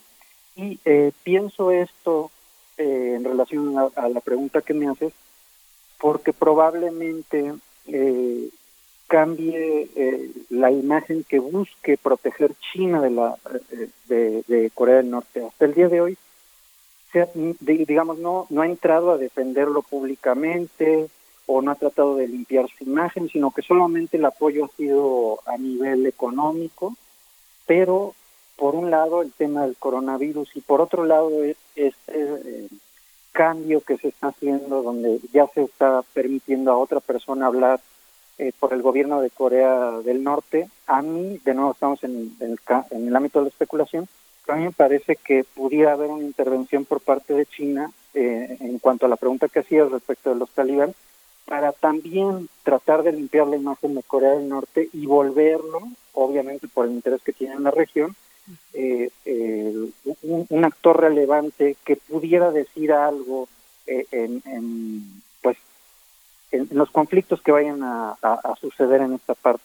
Lo veo difícil con, eh, con Kim Jong-un, pero si se permitiera a lo mejor dividir esa autoridad o eh, con, conseguir algún vocero, yo creo que China, y se me hace una jugada lógica, pudiera conseguir entonces poner a alguna persona de su confianza para que entonces pudiera hablar en base a los intereses de Corea del Norte para permitir, eh, por ejemplo, que haya una defensa más directa de China o haya eh, el tránsito de, de, submarinos en la región. Y, y, yo creo que esa es una forma de permitir una interlocución más directa eh, para Corea del Norte. Definitivamente creo que con Kim Jong no se permitiría, creo que la opinión internacional no, no daría lugar a eso, pero si se logra justamente un, una diarquía, digamos, o una especie de, de, públicamente dos cabezas en la región, al menos a nivel de imagen pública, yo creo que sí, sí podría llevarse. Desde luego eso apenas está pasando, ¿no? Nunca habíamos pensado lo de los talibán tan, tan, tan pronto, y esto pues en otro momento se, me hubiera parecido una locura, pero ahora que pues está cambiando este escenario, ¿no? De nuevo por este acuerdo entre Australia, Reino Unido y Estados Unidos. Uh -huh. Y uh, cuando señalas, Fernando, el trabajo sucio de Corea para China, eh, ¿en qué consiste? ¿Cuál es qué, qué futuro se vislumbra como, como trabajo sucio? ¿Qué alcances eh, percibes que pueden estar como que estén hoy fuera de las noticias que ocupan las agencias eh, en el mundo, sino que forme parte como de un proyecto más a largo plazo que involucra la expansión china?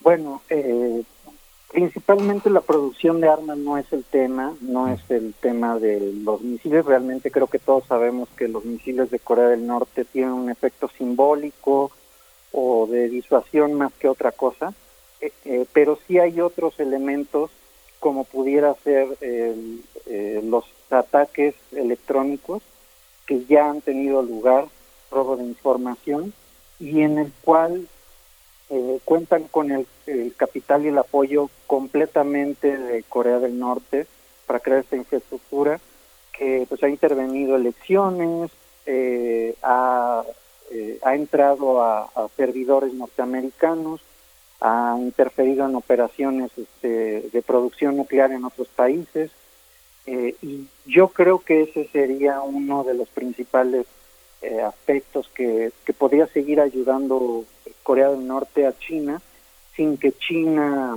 eh, quede mezclado y que por lo tanto tenga una mayor responsabilidad. Eh, algunas de estas operaciones ya las están haciendo eh, China y, y, si ustedes recuerdan, en la administración Trump justamente eso llevó a que se pidiera que se dejaran de comprar ciertos eh, productos, por ejemplo, de Huawei y esta famosa polémica de la red 5G.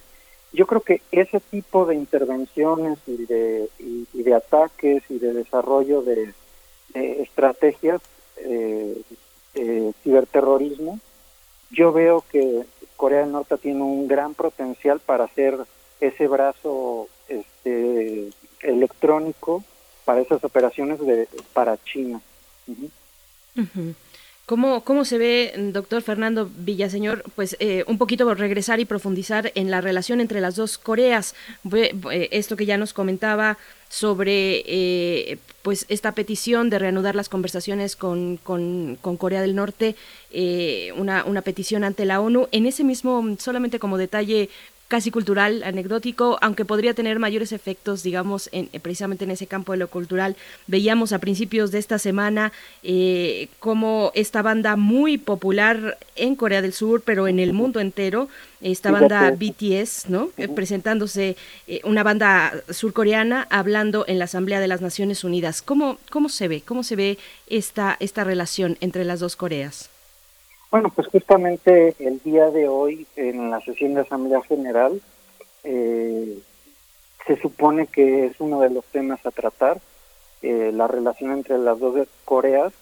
Algo muy importante es que estamos a seis meses de elecciones en Corea del Sur eh, y qué, qué, qué, importante lo que tocas de, de BTS porque el electorado joven en Corea del Sur quiere una, eh, una postura mucho más dura hacia Corea del Norte y hacia China, pero eh, las generaciones, digamos, de 40 y más, más bien buscan la reconciliación con Corea del Norte y una, un acercamiento hacia China.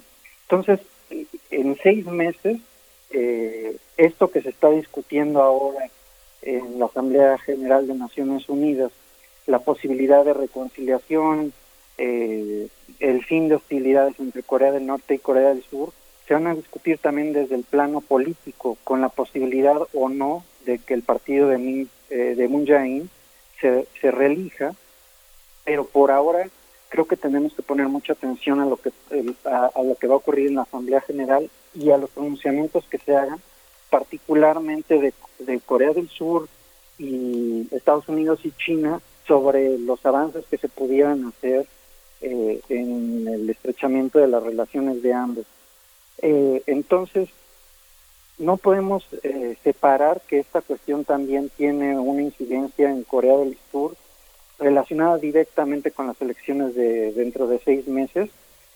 hasta ahorita se han estancado, como ustedes saben, la, las pláticas pero eh, el 15 de septiembre, justo después de que se hicieran eh, sendos eh, pruebas con, con, misiles, por parte de Corea del Norte 2 y por parte de Corea eh, del Sur también se hicieron experimentos con submarinos y misiles este, balísticos, eh, pues lo que les comentaba, ¿no? el buscar que China ahora se, pudiera ser un interlocutor en las pláticas de reconciliación entre Corea del Norte y Corea del Sur, yo creo que es una gran noticia, eh, o bueno, una noticia muy relevante, y en caso de que quedara el partido de Moon Jae-in, probablemente veríamos que el próximo año se sentarían en las mesas de discusión, así como antes estuvo Estados Unidos, así como estuvo Naciones Unidas, en este caso una participación directa, frontal y muy clara este, de China en esas mesas de, de, de discusión. En caso de que pierden seis meses la elección al partido de Moon Jae-in, pues entonces eh, no sabemos si, si eh, se romperán todas estas discusiones. Eh, habrá que ver cuál va a ser la, la, plataforma de la oposición en Corea del Sur o si nuevamente se regresará al esquema en donde eh, Naciones Unidas y Estados Unidos buscaban apoyar a estas pláticas de reconciliación. Entonces es un desarrollo muy importante y si se dan cuenta, creo que los últimos tres años hemos visto poco a poco el desarrollo de China en esta región que no había tenido tan claramente eh, pues en el resto de la historia, pero ahora ya es algo totalmente claro, al menos para mí, que, que se está posicionando China y de nuevo, si llega a ganar las elecciones el partido de Moon Jae-in, que va a estar directamente en la mesa de reconciliación entre Corea del Norte y Corea del Sur. De ser el caso, y a lo mejor estoy siendo muy ingenuo, ojalá y al menos ayude China para lograr lo que Estados Unidos no ha, no ha logrado en esa reconciliación. Pero bueno, este, todavía estamos a seis meses de saber esos escenarios. Y esta, esta, esta parte que señalaba también Berenice que profundizaste, Fernando, el tema de la, de la cotidianidad. Nosotros como testigos eh, de estados que se crearon después de la posguerra, las independencias de algunos eh, países eh, en África, han sido verdaderamente ejemplares para darnos cuenta del desarrollo de las nuevas naciones, de las que de alguna manera formamos parte en un sentido, en un sentido tal vez desarrollista o de promesa, promesa de inclusión en la globalidad. ¿Qué tenemos que aprender? ¿Qué tenemos que entender? de Corea es muy semejante eh, a lo que hemos sido testigos también de la fundación del Estado de Israel. Este es otro Estado del que hemos sido testigos en nuestra política exterior. Eh, ¿Qué tenemos que aprender? ¿Qué tenemos que pedirle a, a, Corea? ¿Qué tiene que darnos? ¿Por qué nos importa? Ok, es una muy buena pregunta. Yo creo que Corea del Norte y Corea del Sur al final de cuentas son el último bastión de lo que fue claramente la Guerra Fría eh, bipolar muy eh, marcada, muy definida, y eh, porque desde luego está los efectos en Medio Oriente, Cuba, todo esto, pero aquí sí todavía están muy marcadas las posiciones de, de las ideologías que estaban en la Guerra Fría. Yo creo que Corea, como un todo, puede, de nuevo a lo mejor es una visión muy idealista, pero puede ser eh, un ejemplo de lo que el apoyo de la comunidad internacional a, al desarrollo regional pudiera ser para eh, pues para este siglo no definitivamente se tiene que incluir a Corea del Norte más allá de quién sea el líder o yo diría incluso este excluyendo a quien sea el líder porque yo no veo viable al liderazgo que tiene ahora Corea del Norte para lograrlo pero a lo mejor de nuevo con la intervención de China y con el apoyo de, de, la región, yo creo que Corea puede ser un ejemplo eh, de, de, cómo apoyar, en este caso, dos regiones de una misma nación que tienen desarrollo muy desigual. Y bueno, Naciones Unidas no ha sido muy protagónico en los últimos 15 años, pero sí veo quizás la posibilidad de que regionalmente pudiera haber una integración. Eh, y ese pudiera ser un ejemplo muy importante porque también implicaría sin guerras la posibilidad de eh, pues de una alternativa en la región al, al conflicto que parece asomarse entre Estados Unidos y China. Ojalá y eso pasara, eh, pero bueno, estamos muy prontos para eh, eh, muy, temprano para saber si eso, si eso va a ocurrir. Por otro lado, pues Corea del Sur es un ejemplo también de, como decía Miguel Ángel, desarrollo, este tema cultural también. Este, en México yo estoy sorprendido del desarrollo del, del K-pop y de estos artistas que hablan un idioma completamente ajeno a nosotros, que sin embargo han podido permear. Entonces, eh, eh, obviamente el desarrollo de tecnología, productos de, exportación. Eh, Corea del Sur es uno de los principales eh, inversores en, nuestro país, por ejemplo, en ciertas áreas. Y, y, yo quisiera ver esa misma posibilidad de desarrollo para Corea del Norte. Quizás se requiera la intervención de otro grande que no es Estados Unidos para que se logre, ¿no? Por supuesto, bueno, hay que acercarse eh, nada más a buscar un poquito, a, ver el, el ARMY en México, que es este, eh, pues que son las chicas y los chicos que siguen a esta banda de BTS, de verdad, muy, muy popular, es todo un fenómeno. Eh, y, para cerrar, para cerrar, pediría, bueno, hay, hay documentales, yo he podido ver documentales de la Deutsche Welle, de RT, que dan cuenta de una, de una cierta, una leve porosidad clandestina en la frontera entre China y Corea del Norte. Eh, algunos de estos trabajos periodísticos recuperan la historia de algunos jóvenes, de jóvenes norcoreanos que buscan en el mercado ilegal productos eh, de fuera, de China y de Corea del Sur. Series televisivas, eh, USBs con música, con grandes cantidades de música surcoreana, de K-pop, eh, con una admiración, digamos, a las tendencias pop en ese país, en Corea del Sur. ¿Cómo, cómo se ve a los jóvenes e, e, esa, esa necesidad también de una pertenencia global eh, en el sentido cultural, en el sentido pop, si quieren, popular? ¿Cómo se ve a la juventud norcoreana en estos contextos, doctor? Pues desde luego también el tema del soft power, eh, el poder blando que se llama, y particularmente su su desarrollo en Corea del Sur, que se conoce como la Hollywood, pues eh, ha sido muy importante, ha sido la alternativa al poderío de poder, de poder suave de Japón y obviamente pues también influye sobre eh, pues Corea del Norte en cierto sentido.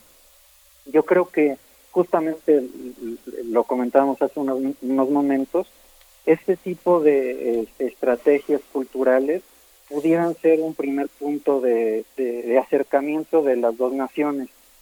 Eh, sin embargo, recordemos también que Corea del Norte eh, no está muy interesado o incluso pudiera ser un riesgo el abrir esa posibilidad. La clandestinidad, por tanto, de esta cultura de, popular de Corea del Sur y de, de Estados Unidos y de otros países, pues yo sí creo que puede ser un riesgo de seguridad para, para Corea del Norte. Eh, algo que está pasando ahora y que son de esas consecuencias que pocas veces pensamos, de lo del coronavirus, eh, va a ser el tema de que obviamente van a tener que entrar a Corea del Norte a hacer intervenciones, a, capacitar y ojalá en, en, esos intercambios también haya un, eh, eh, pues se dejen muestras de, y una posibilidad de, acercamiento hacia, hacia la cultura, incluida la cultura popular de Corea del Sur.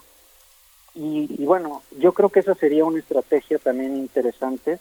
Eh, esta zona de, eh, desmilitarizada, por ejemplo, donde se puso una fábrica en donde trabajaban norcoreanos y surcoreanos, tuvo eh, sus efectos y bueno, la cultura popular y la juventud también pudiera ser un efecto de reconciliación entre las dos naciones. Habrá que ver aquí cuál es la postura que va a tomar eh, Kim Jong-un y eh, desde luego China eh, en, la región. Pero sí es muy interesante que, no importando que sea una de las naciones más aisladas del mundo, pues los jóvenes siempre quieren conseguir este, música, cine, todas estas cuestiones y, yo creo que como en un, en un fenómeno análogo a lo que pasó con, con Alemania y sus, sus dos mitades en, en su momento, esa porosidad cultural ojalá y también lleve a un acercamiento eh, entre las dos naciones. Sí, pues muchísimas gracias Fernando Villaseñor por este por este por esta conversación por esta manera de poner en profundidad este calado calado hondo a un país tan tan tan importante que tiene tanta tradición y que está más entre nosotros de lo que creemos está más eh, presente Corea de lo que pensamos hay muchas traducciones muchos objetos que son coreanos entre nosotros muchas vidas una comunidad coreana gracias por por acercarnos y por dejarnos ver todo este mundo que tiene que dejar de ser invisible para nosotros ¿no? Ah, pues muchas gracias a ustedes y también a tu público, a su público por, por, por compartir este espacio. Muchas gracias. Gracias. Hasta pronto, doctor Fernando Villaseñor, profesor del Colegio de México, especialista en Asia y África. Y fíjense que como muestra, una, una muestra de, de lo que estamos hablando, de este eh, pues alcance, este poder suave que se llama, que tienen eh, pues la cultura surcoreana. Nos dice por acá Rosario Durán Martínez, mi sobrina sueca ama a los de BTS y en su perfil tiene a uno de ellos. Así es que vamos a sonar algo, Fernando Villaseñor. Vamos a, a escuchar algo de BTS, un poco para darnos una idea. Hace pocos meses eh, me tocó estar eh, una buena temporada en Estados Unidos y el lanzamiento Butter eh, sonaba por todos lados en la radio, por todos lados de verdad. Y bueno, esta banda se caracteriza por tener mensajes muy positivos con la juventud, muy armónicos, muy de amistad. Así es que ha sido pues también impulsada mm, de manera extraordinaria, muy fuerte por el mismo gobierno de Corea del Sur. Así es que vamos a escuchar con motivo de esta charla algo de BTS aquí en Radio UNAM. Creo que no ha pasado, ha pasado en resistencia modulada, pero esto es Boy With Love, lo que vamos a escuchar de la banda surcoreana BTS.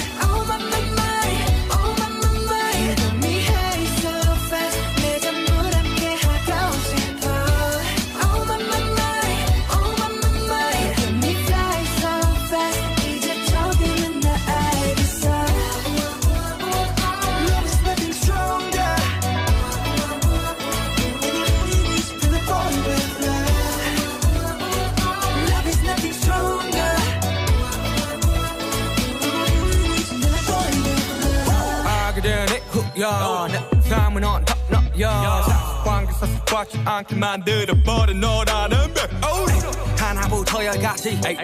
모든 게 특별하지. 너의 관심사 걸음걸이 말투와 사소한 작은 습관들 같이. 난 말했지. 너무 작다. 내가 영웅이 된 거라고. 난 말했지. 운명 따윈 전부터 내게 아니었다고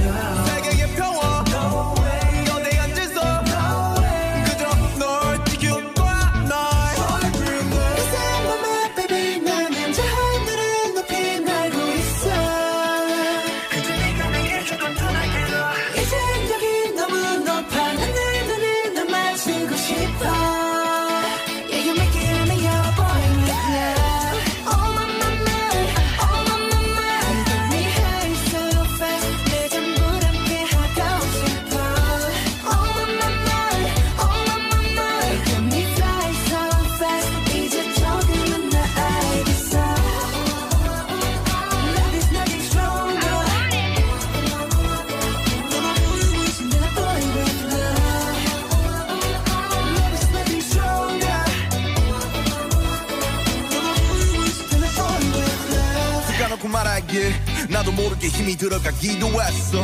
높아버린 스카 커져버린 헛 때론 도망치게 해달라며 기도했어. But 너의 상처는 나의 상처 깨달았을 때나 다짐했던 건 네가 준이 그 후세 나에게로 태양이 아닌 너에게로. Let me fly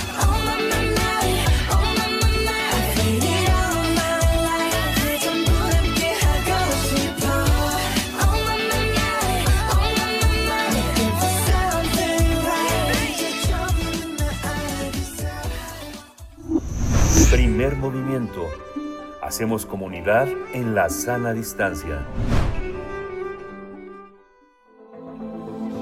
El crisol de la química. Ya estamos en compañía del doctor Plinio Sosa, académico de tiempo completo de la Facultad de Química, que nos acompaña cada miércoles para hablar de distintos temas relacionados con esta ciencia. El propano y butano o la continuación de Prometeo es el tema de esta mañana. ¿Cómo estás, querido Plinio? Te recibimos con, con K-pop, muy popular. Eh, eh, un poco eh, extraño sonarlo aquí en este espacio, pero bueno, de esa manera te, te damos la bienvenida. ¿Cómo te encuentras? Bien, gracias, Berenice. Buenos días.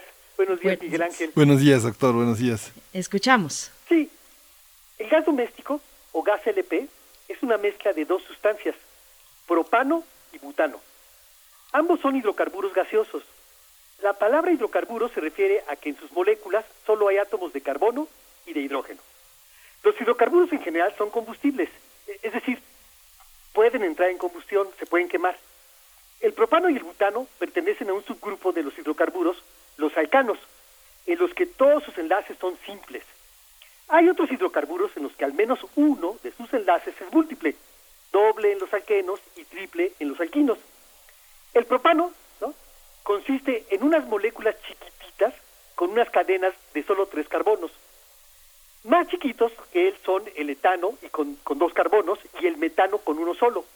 Es un subproducto del gas natural y del refinado del petróleo y se usa comúnmente como combustible en diversas aplicaciones domésticas e industriales, por supuesto junto con el butano en las estufas y en los vehículos a gas, pero también solito en estufas portátiles, en montacargas, en motores fuera de borda y en máquinas repavimentadoras, entre otros.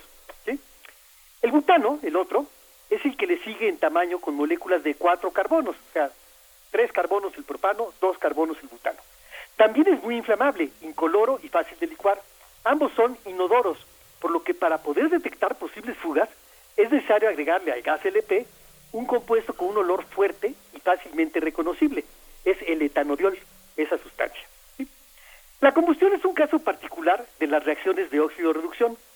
Los combustibles reaccionan con el oxígeno del aire y se prenden, se encienden.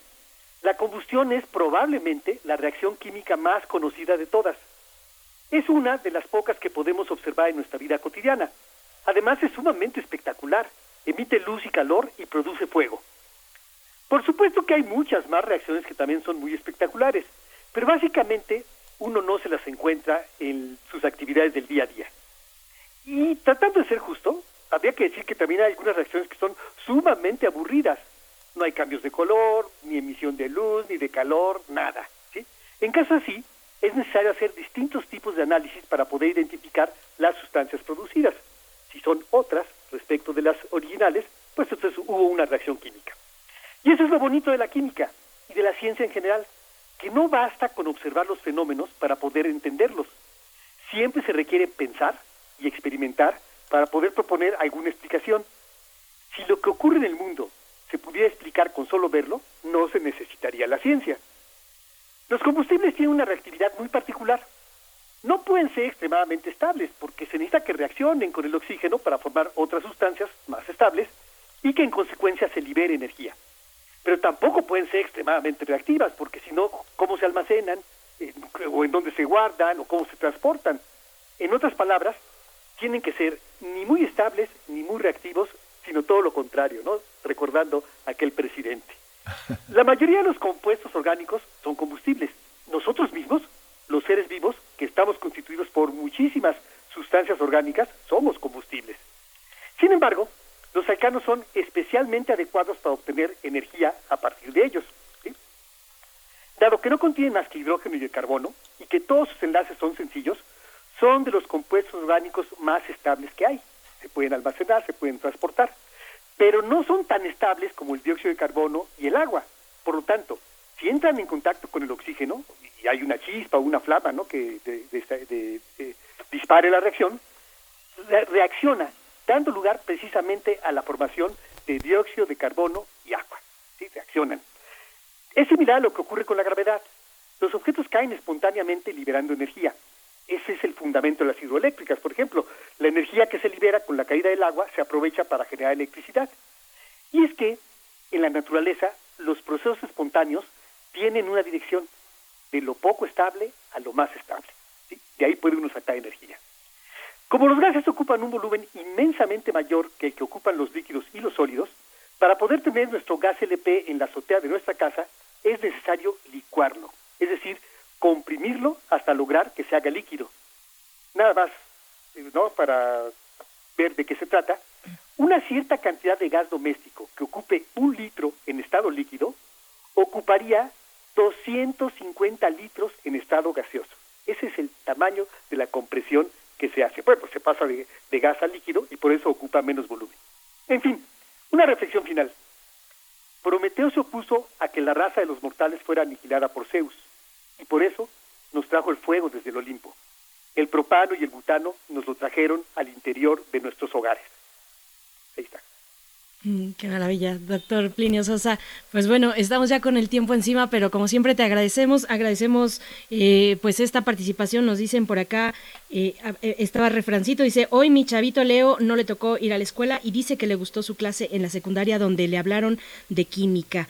Pues hoy con mucho gusto está atento a Química entre nosotros y le digo que va a aprender mucho en este segmento, pues le mandamos un saludo a tu chavito Leo, refrancito, y, y ahí está el comentario, doctor Plinio Sosa. Sí, un saludo a Refrancito que siempre me sigue y siempre me comenta eh, mis participaciones. Así es, como muchos otros en la comunidad que hacemos también en redes sociales. Gracias, doctor Plinio Sosa. Nos encontramos la próxima semana. Gracias, Bere. Gracias, Miguel Ángel. Muchas gracias, doctor. Muchas gracias Hasta a todos nuestros radioescuchas por esta, por esta manera tan emotiva también de seguir, de ser comunidad, de, de- de hacernos sentir tan acompañados de una manera tan cálida. Muchas gracias. Pues nos escuchamos mañana, Berenice, ¿verdad? Nos vamos ya, ya nos vamos. Son las 9 con 59 minutos. A continuación, aquí en Radio UNAM, escuchar y escucharnos el espacio donde se abordan cuestiones de género, de diversidad, de inclusión. Vamos a dejarlos aquí con esta emisión del día de hoy, pero mañana nos volvemos a encontrar. Los dejamos en buenas manos, en las manos y en la voz de Amalia Fernández. Muchas gracias. Esto fue Primer Movimiento. El mundo desde la universidad. Radio UNAM presentó Primer Movimiento, El mundo desde la universidad, con Berenice Camacho y Miguel Ángel Quemain en la conducción, Frida Saldívar y Violeta Berber, producción, Antonio Quijano y Patricia Zavala, noticias, Miriam Trejo y Rodrigo Mota, coordinadores e invitados, Tamara Quirós, redes sociales, Arturo González y Socorro Montes, operación técnica. Servicio Social, Cecilia Esquivel y Roberto Rebollo. Locución, Tessa Uribe y Juan Stack. Quédate en sintonía con Radio UNAM. Experiencia sonora.